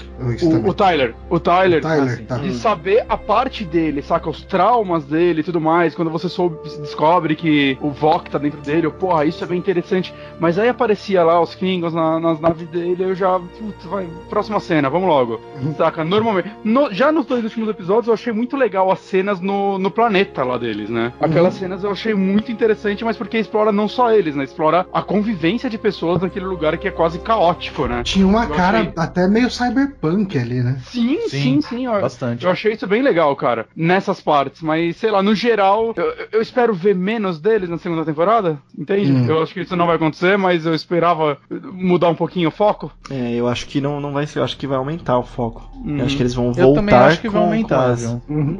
É, como, qual que é o papel dos Klingons no, na série clássica? Assim, os humanos estão em guerra com os Klingons ou não? É, o Discovery ele mostra um pouco justamente o início de uma, de uma guerra que durou anos. Né, do, da federação contra os Klingons, mas sempre foi uma guerra meio, eu vou dizer meio que guerra fria, assim, Uhum. porque a Enterprise, por exemplo, que é que conta antes de todas as outras séries, o primeiro episódio é quando chega do nada uma nave Klingon na Terra e Sim. você entende que ele tá sendo perseguido e ele morre, e aí todo mundo fica pensando o que caralhos está acontecendo, por que cacete um Klingon veio pra Terra? Tem alguma coisa muito errada. Enfim, acontece uma, uma série de coisas e a Federação fica meio com o pé tra- atrás do Kling- dos Klingons. E os Klingons, eles são naturalmente uma, uma raça bélica. Eles Uhum. querem guerra o tempo todo, é a forma deles viverem. Eles vivem em guerra com qualquer coisa, né? Eles são os Então, Krogan. exato. Então, quando você pega Discovery, que tá se passando é, 10 anos antes da série original, e na série original já se fala dos Klingons, que eles têm um, um pé atrás, que já estiveram em guerra, faz sentido, né? Uhum. Só que a forma como ela é construída em, em Discovery, é, eu acho que é um,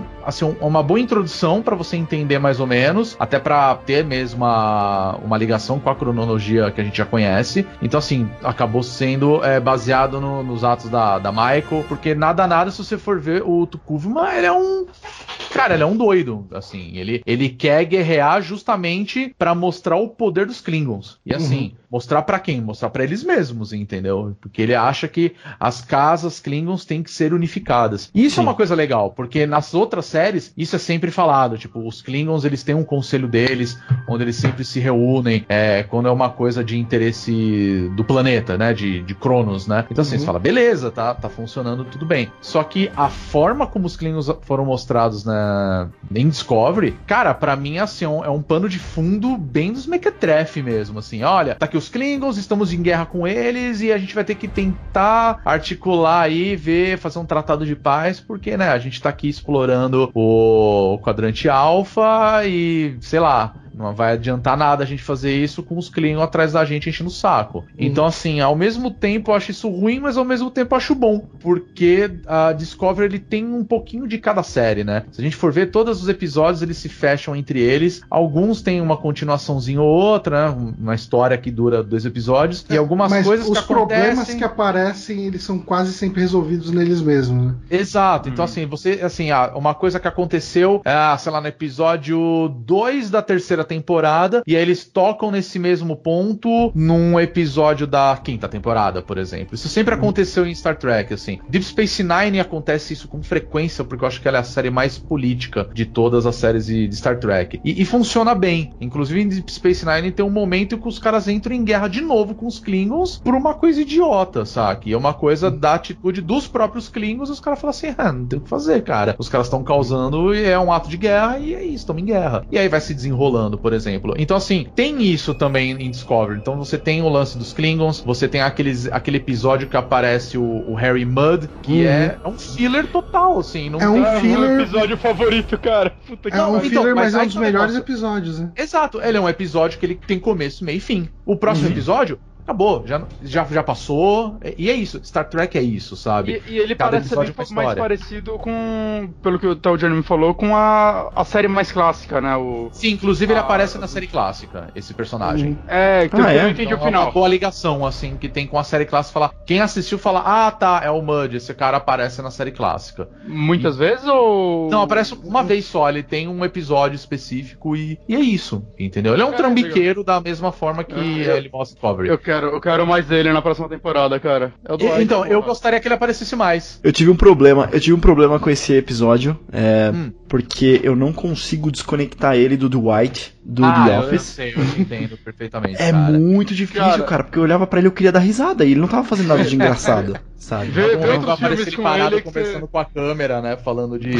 Battlestar Galactica. Mas, mas vê outros filmes dele que você vai ver que o Dwight é o ponto fora da curva. Sim, Esse talvez. ator é muito bom. Não, ele é muito foda. Ele é muito foda. Agora, a resolução eu achei bem mequetrefe, hein? Não, cara, O- eu, eu acho que assim, a guerra com os Klingons poderia ter terminado ah, no, justamente naquele episódio dos 130 e sei lá quantos saltos. Sim. Que, eu, assim, pelo que a gente conhece de Klingons, eu acho que os Klingons seriam capazes, por exemplo, de reconhecer ah, o poder da federação como um inimigo valoroso ou um inimigo forte, um inimigo respeitável ali, e, e a diplomacia começar a funcionar a partir dali. Mas a é isso que forma. acontece, basicamente. Eu achei isso bem legal, pra falar a verdade. Então, hum, mas na real o que acontece, assim, eles, logo depois dos saltos, eles vão pro universo espelho, e daí eles voltam nove meses depois e os Klingons destruíram com. É, eles dizimaram boa parte, né, da- das naves. tudo. Mas eu achei isso legal, porque mostra que, cara, a Discovery é a grande arma que eles têm, que a Federação Uhum. tem, no caso. E assim, sem a Discovery teria dado bosta. Aí como eles voltam, puta, resolveu os caras, opa, a gente vai atacar mesmo assim, cara. A gente já fez, vocês ficaram desaparecidos aí por meses, e agora vocês vão querer, sei lá, chegar chegando. Aí os caras, ah, então tá bom, você vai pro nosso planeta, então a gente vai pro teu. Aí os caras, opa, peraí. Uhum. E eu acho isso bom legal porque tem a ver com os Klingons o lance deles serem honrados na batalha, saca? Então, tipo, ele fala assim, porra, o meu inimigo, ele não tá nem aí, tipo, ele, ele vai me atacar, é isso que eu quero na guerra. Então, pra mim, assim, com, com o background das outras séries, que mostra esses Klingons sempre guerreando, querendo guerra, e ele vê que tem um inimigo que também é, tem um poder tão forte quanto os deles, eles passam a respeitar, justamente por isso, pra mim funciona que é uma maravilha. Não é isso que acontece, porque no final das contas, eles foram sequestrados lá, eles foram coagidos, não pela federação, mas pela. É, pela, pela é, pela Larel. Mais ou menos, né? Porque, é, sim, é que eles meio que deixam a. Na verdade, eles colocam uma bomba no núcleo do planeta, né? Uhum. Sim, fala assim, a Sim, gente vai explodir. assim- É que no final muda isso. Ele fala assim: ó, quer saber? Você vai convencer os caras a não fazer nada com a gente, mas a gente tá te dando esse poder aqui. E a mina lá, a Larel, ela vê aquilo como a oportunidade dela ser alguma coisa dentro do, Do da- conselho. né, da- do Conselho Vulcano, porque ela não é porra nenhuma, cara. Ela é só uma mina que segue o, o Tukuvma o tempo todo no papo Uhum. do, do Kalés e, e a galera não tá querendo saber disso. Na verdade, os, Klingon, os Klingons, as casas Klingons, eles não, não estão nem unidas até então. Não. E aí eu acho que é legal isso porque fala assim, beleza, nós estamos nos unificando, nós estamos se tornando um, um planeta mais forte justamente pela união, porque nós somos guerreiros e guerreiros devem lutar juntos e blá blá blá blá blá blá. E aí os caras falam assim, ok, não vamos guerrear mais com a federação porque a gente pode perder. E isso é interessante, entendeu? Então É, pra mim eu- foi um desfecho bom com a questão dos Klingons, entendeu? Mas, porra, poderia ter rolado muito mais coisa, cara. É, então eu sinto. Que a resolução final, o, o- todo o lance da bomba no, no centro do planeta e o poder dado pra Larel não me convenceu, sabe? Tipo, assim, os Klingons eles respeitam muito um adversário em batalha, eles falam muito sobre honra e não sei o quê. E eu não vejo muita honra e, e qualquer tipo de atitude respeitosa Uhum. do ponto de vista Klingon do que eles estão vendo a Larel fazendo. Eu botei uma bomba no nosso planeta e eu vou explodir se a gente não parar de atacar o nosso inimigo. É. Não, eu, eu entendo e faz todo sentido essa indignação, cara. Porque ela tava não no é controle. Klingon. Exato. Um botão eu acaba acho tudo, que gente. nas E aí, próximas não? É, eu acho que nas próximas temporadas eles devem trabalhar mais isso. Eu espero, pra falar a Eu verdade. também espero. Porque vai ficar meio solto se eles não fizerem mais nada, entendeu? Uhum. E pelo amor de Deus, botem cabelo nesses Klingons, cara. Meu Deus do céu, velho. Que feio isso, cara.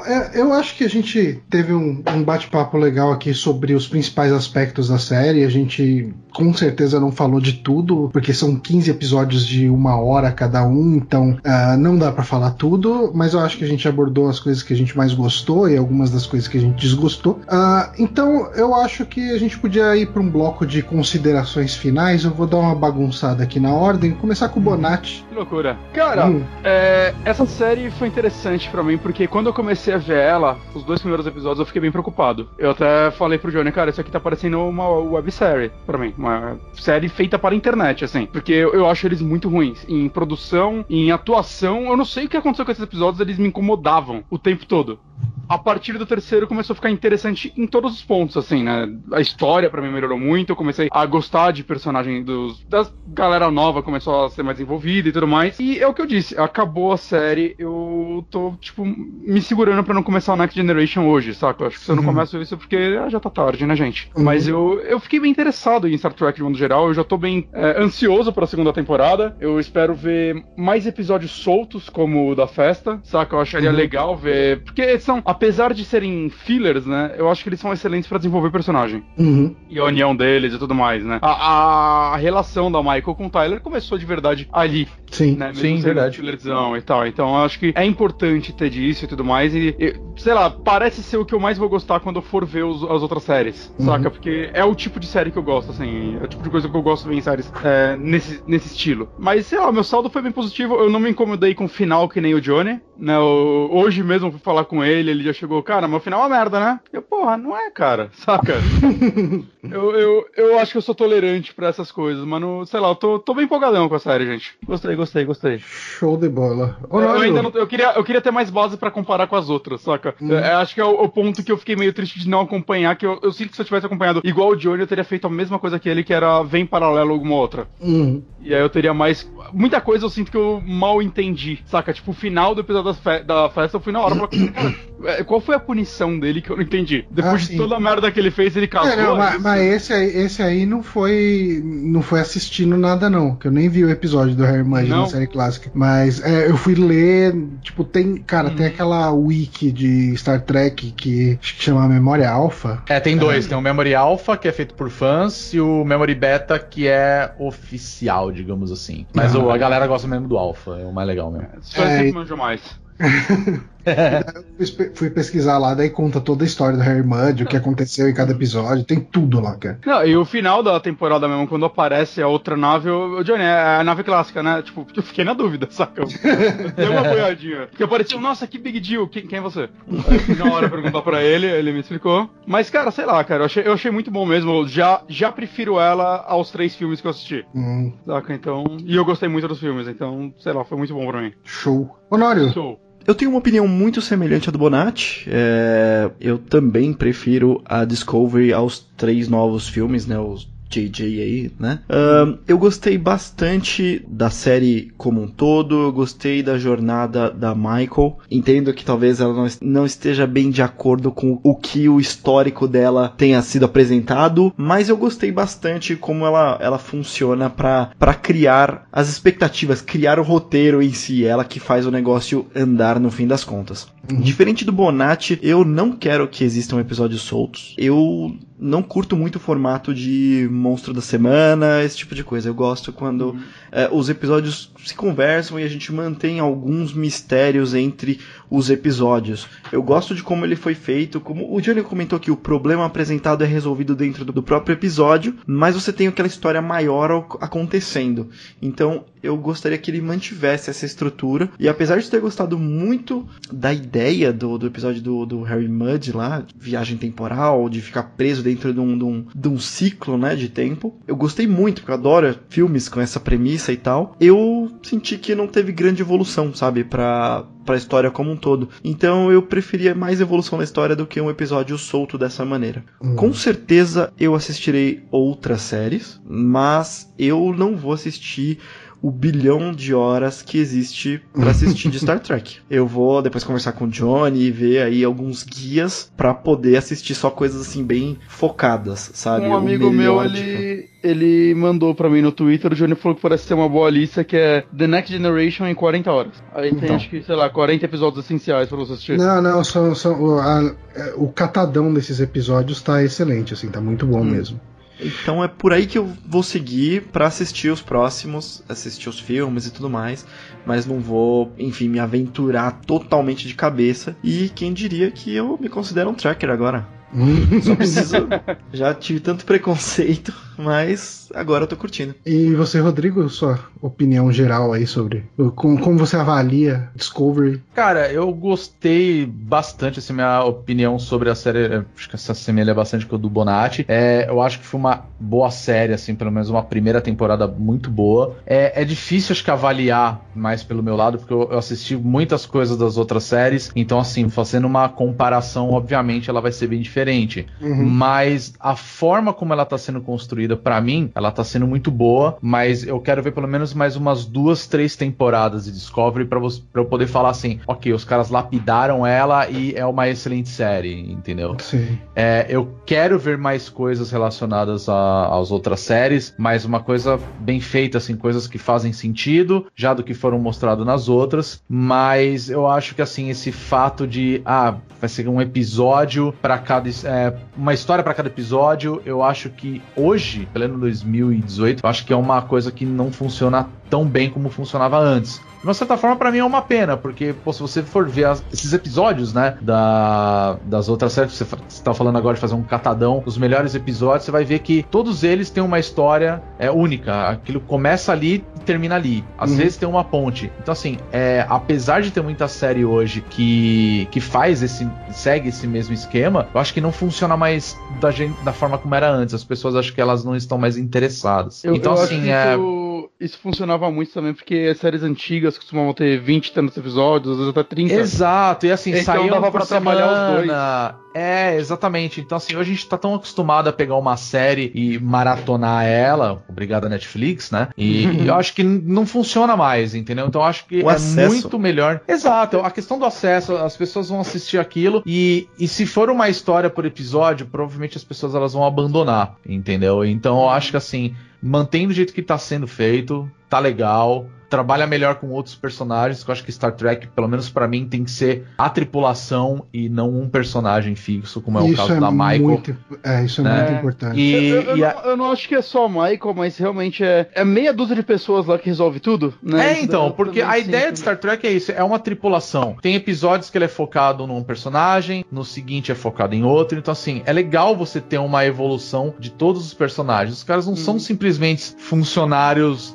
do trabalho deles e acabou, os caras vão pra casa dormir, pra balada e ninguém sabe disso. Pelo contrário, cara. A graça de Star Trek é essa, é o cara tem um episódio, por exemplo, que é os caras no holodeck, tipo, simulando uma peça de teatro. E os Uhum. caras têm que entrar no roleplay ali mesmo pro programa funcionar legal. Então, assim, mostra aquilo que você fala assim, cara, não tem absolutamente nada a ver, saca? É o dia de folga de não sei quem. E o cara tá fazendo uma coisa no dia de folga dele. Tipo, é a gente jogando videogame, saca? É, é mais ou menos isso. Então, eu falo assim, porra, isso acaba trazendo uma, uma discussão, acaba, acaba trazendo uma construção do personagem de detalhes que você não sabia. Então, eu acho isso legal. Por exemplo, a gente tem o, o Saru, que é um puta personagem bacana. A, Tilly é uma personagem muito legal. Sabe, Uhum. trabalhar mais eles eu acho que seria puta, essencial, assim, pra, Hum. pra série dar continuidade. Então, assim, pra mim, o, assim, o, o, o saldo final pra mim ele foi muito positivo. Ligação fodida, assim, com a série clássica. Eu falei, porra, que legal. Tem que ter, sabe? Tá muito próximo dali. Tem que ter uma coisinha. É, o, intervalo é muito, é muito É perto, muito né, curto, cara? é uma Uhum. coisa assim, porra, 10, 9 Não anos. foi escolhido por acaso, não, um intervalo tão baixo. eu acho. Exato, é, não, tem que ter, sabe? Pra mim, na hora que apareceu assim, olha, estamos tendo um. Estamos recebendo um chamado aqui de emergência e tal, ó, uma nave da federação. Na hora que apareceu lá o NCC 1701, eu falei, porra, Enterprise, lindo. Aí, pô, tá Enterprise clássica, eu falei, maravilhoso, era isso que eu quero ver, sabe? Não Uhum. que eu quero ver a série clássica, mas, tipo, ter uma ligação, você entender que, tipo, ó, nós estamos nesse universo e é, é um anos antes, sabe? Não é uma coisa, um, um intervalo absurdo. Então, assim, porra, funciona muito bem, cara. Então, assim, tá ótimo, mandem bronca, assim, mas eu quero ver pelo menos mais umas duas, três temporadas de Discovery. E pelo menos uma coisa mais, cara, é uma nave de, de pesquisa, eu queria ver mais isso, entendeu? Cada numa historinha, vamos matar Klingon- Klingons e, não.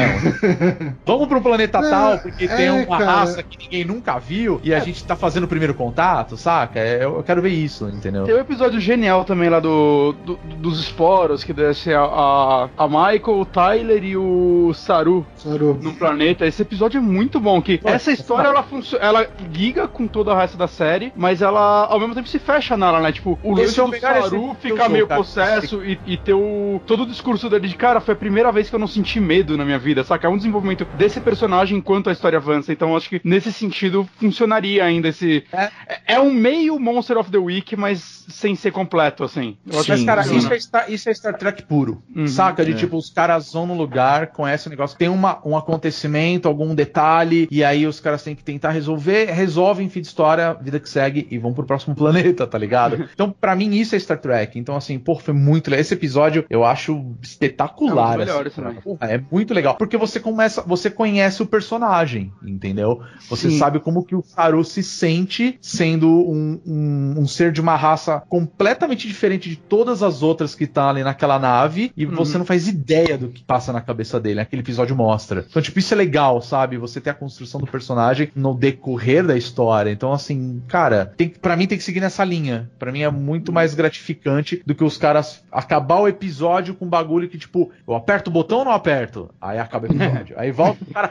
E aí, o botão tá ali, vai apertar, aí apertou. Ih, deu bosta. Aí no próximo episódio vai mostrar o que que aconteceu. Aí você fala, porra, cara. Cara, aí você sabe vai querer que eu fico- maratonar, maratonar, tá ligado? Sabe o que E eu eu fico tenho essa impressão pensando? de que séries estão sendo criadas pra isso, pra ter ser feito, e não pra contar uma boa história, sabe? Então, Uhum. tipo, os caras têm a faca e o queijo na mão, sabe? Façam Eu uma fico boa, façam boa pensando no impacto de um episódio com o que nessa série. O, o que, pra quem não sabe, ele é meio que uma. Cara, você pensa ah, num deus tão imprevisível quanto o Coringa. Ok. Hum. Ele é um cara que aparece na The Next Generation em alguns episódios bem pontuais e ele tá ali pelo caos. Ele, ele manipula a realidade. Tudo isso porque ele quer conhecer melhor aquela raça. Ele quer entender a raça humana. Assim, É, tipo, o- não é o day off, o day off do roteirista. É tipo isso, talvez. É que tem, É. tem episódios interessantes com ele, mas Tá. é uma maluquice.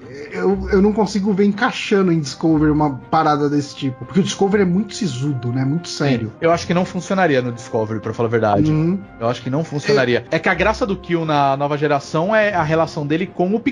Porque Uhum. ele, ele, de uma certa forma, ele fica fascinado pelo Picard e entendeu por que, que ele toma aquelas decisões. E o Picard, tipo, tá na dele. E o Uhum. cara tá lá, um poder, vamos dizer assim, absurdo de um deus, né? Que a qualquer É, ele momento ele pode assim do mudar nada- as coisas do jeito que ele quer. Entendeu? O, o Picard acorda e tá ele pelado na cama dele do lado, assim, sabe? Tipo, Bom dia. Ele, mano, o que você tá fazendo aqui? Cara, eu tô em todos os lugares. Você não entendeu É, bora. eu- presente, sabe? Então é muito legal. Eu acho. pô, Uhum. o Kill pra mim é um puta personagem, mas que construíram muito bem ele pra ser um pé no saco. Olha, parabéns pros roteiristas, cara. é. Porque você pega a raiva deles, fala, puta merda, esse cara chato, de novo aqui, entendeu? É, e aí é, eu acho que Discovery não não funciona, saca? Então, em Discovery sei, não cara. tem espaço pra esse tipo de coisa, né? é, eu acho que não. Ah, embora o episódio da festa é um pouco isso, né? Tipo, é- ele é mais engraçado que os outros. Sente o lance do. Do Dwight, cara, esqueci o nome do personagem. Ficar matando eles o tempo todo.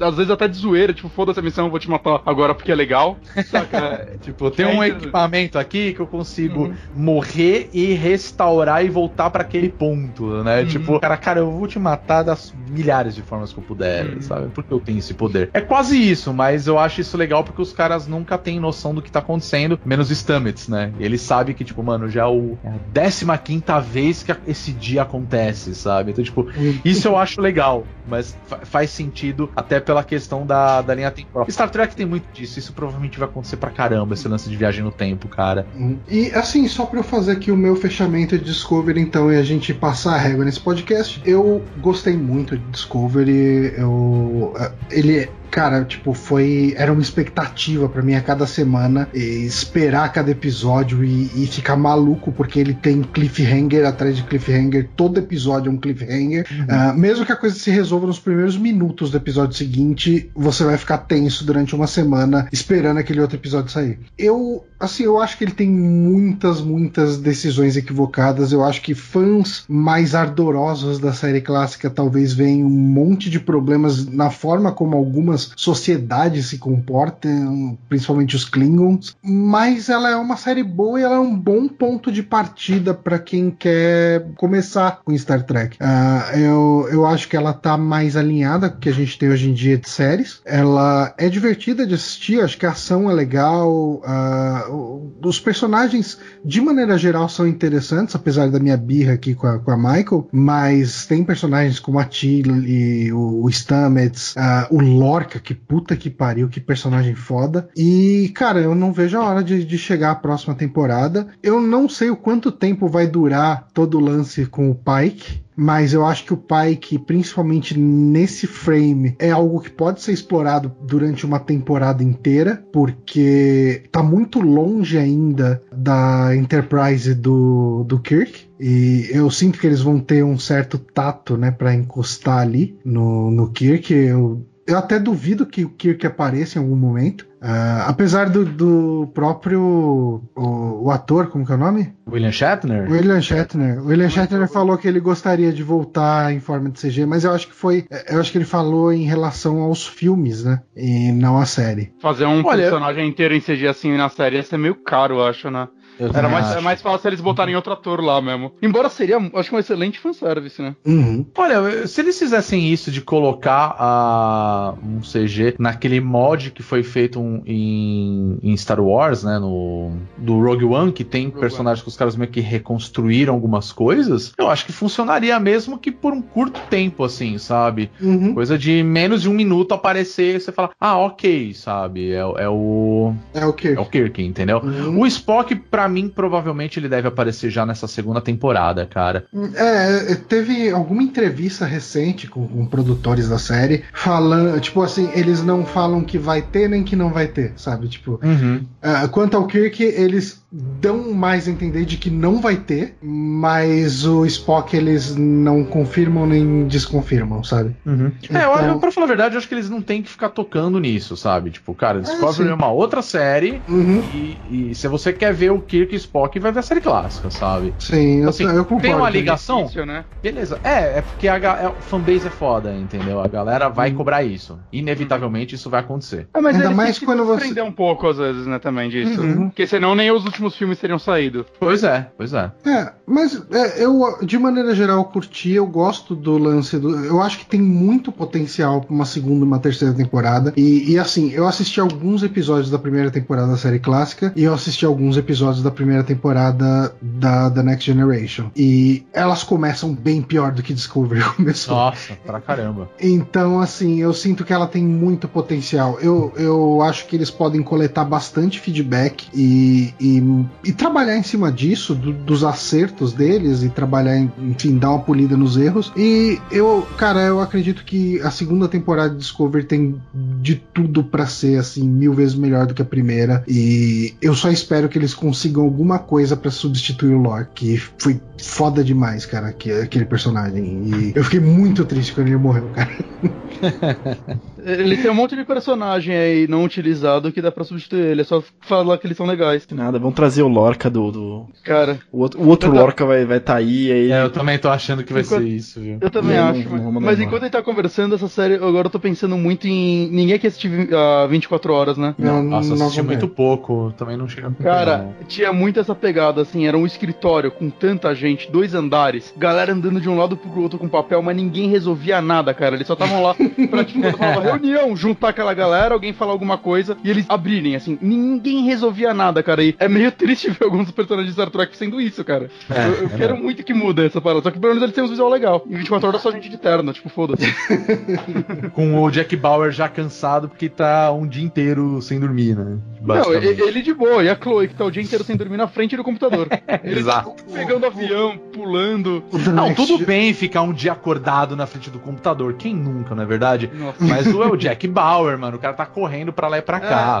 Mas a série nunca começa às 7 da manhã, sempre começa já no final de um dia. Então é, é bem já tá cansadaço. assim, hoje eu vou sair e beber todas. Aí. Não, bomba. é, exatamente. Você tava falando do pessoal do escritório. O... Eu comecei a reparar no The Next Generation num velhinho meio gordo que tá sempre andando nos corredores, cara. E tipo, eu já vi ele umas três vezes, assim, os três ah, episódios. Velho, velhinho de cabelo branco andando no corredor. Ah, aí, é, tipo... é um produtor, certeza, só.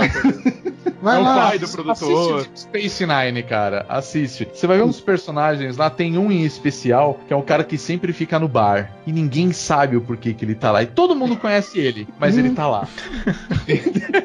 Tanto que depois Cara. os caras fizeram um episódio dedicado apenas a ele, cara. O que eu acho que deve ter rolado. Da hora. Tanta carta pros produtores falando, mano, o que esse puto Quem faz? que tem velho do bar, cara? e é o tipo um alienígena meio gordinho, assim, com uma roupinha meio armadura. Ele tá sempre bebendo no bar. Ele não fala, ele não tem uma linha de diálogo. E todo mundo é brother dele, mas ele tá lá. Você fica, quem é esse cara, velho?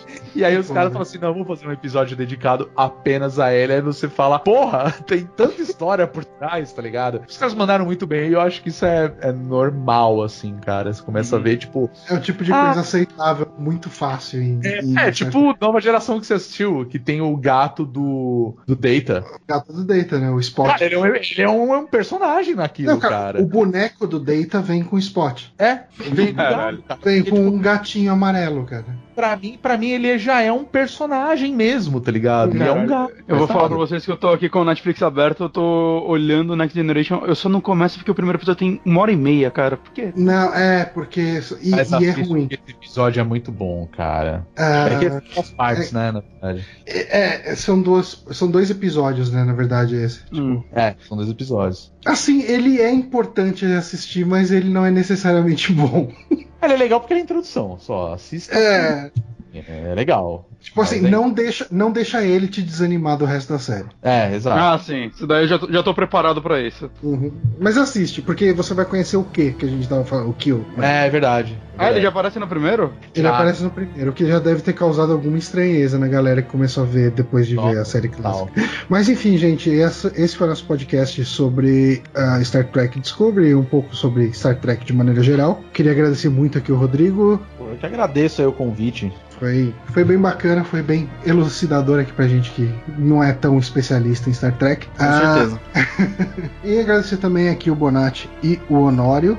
A gente Eu- vai ficar por aqui. Agradecer a galera que acompanhou ao vivo aí no YouTube. E em breve teremos aqui essa versão editada no nosso site. A gente vai ficar por aqui então. Até um próximo Amiibo Experience. Falou. Falou, valeu.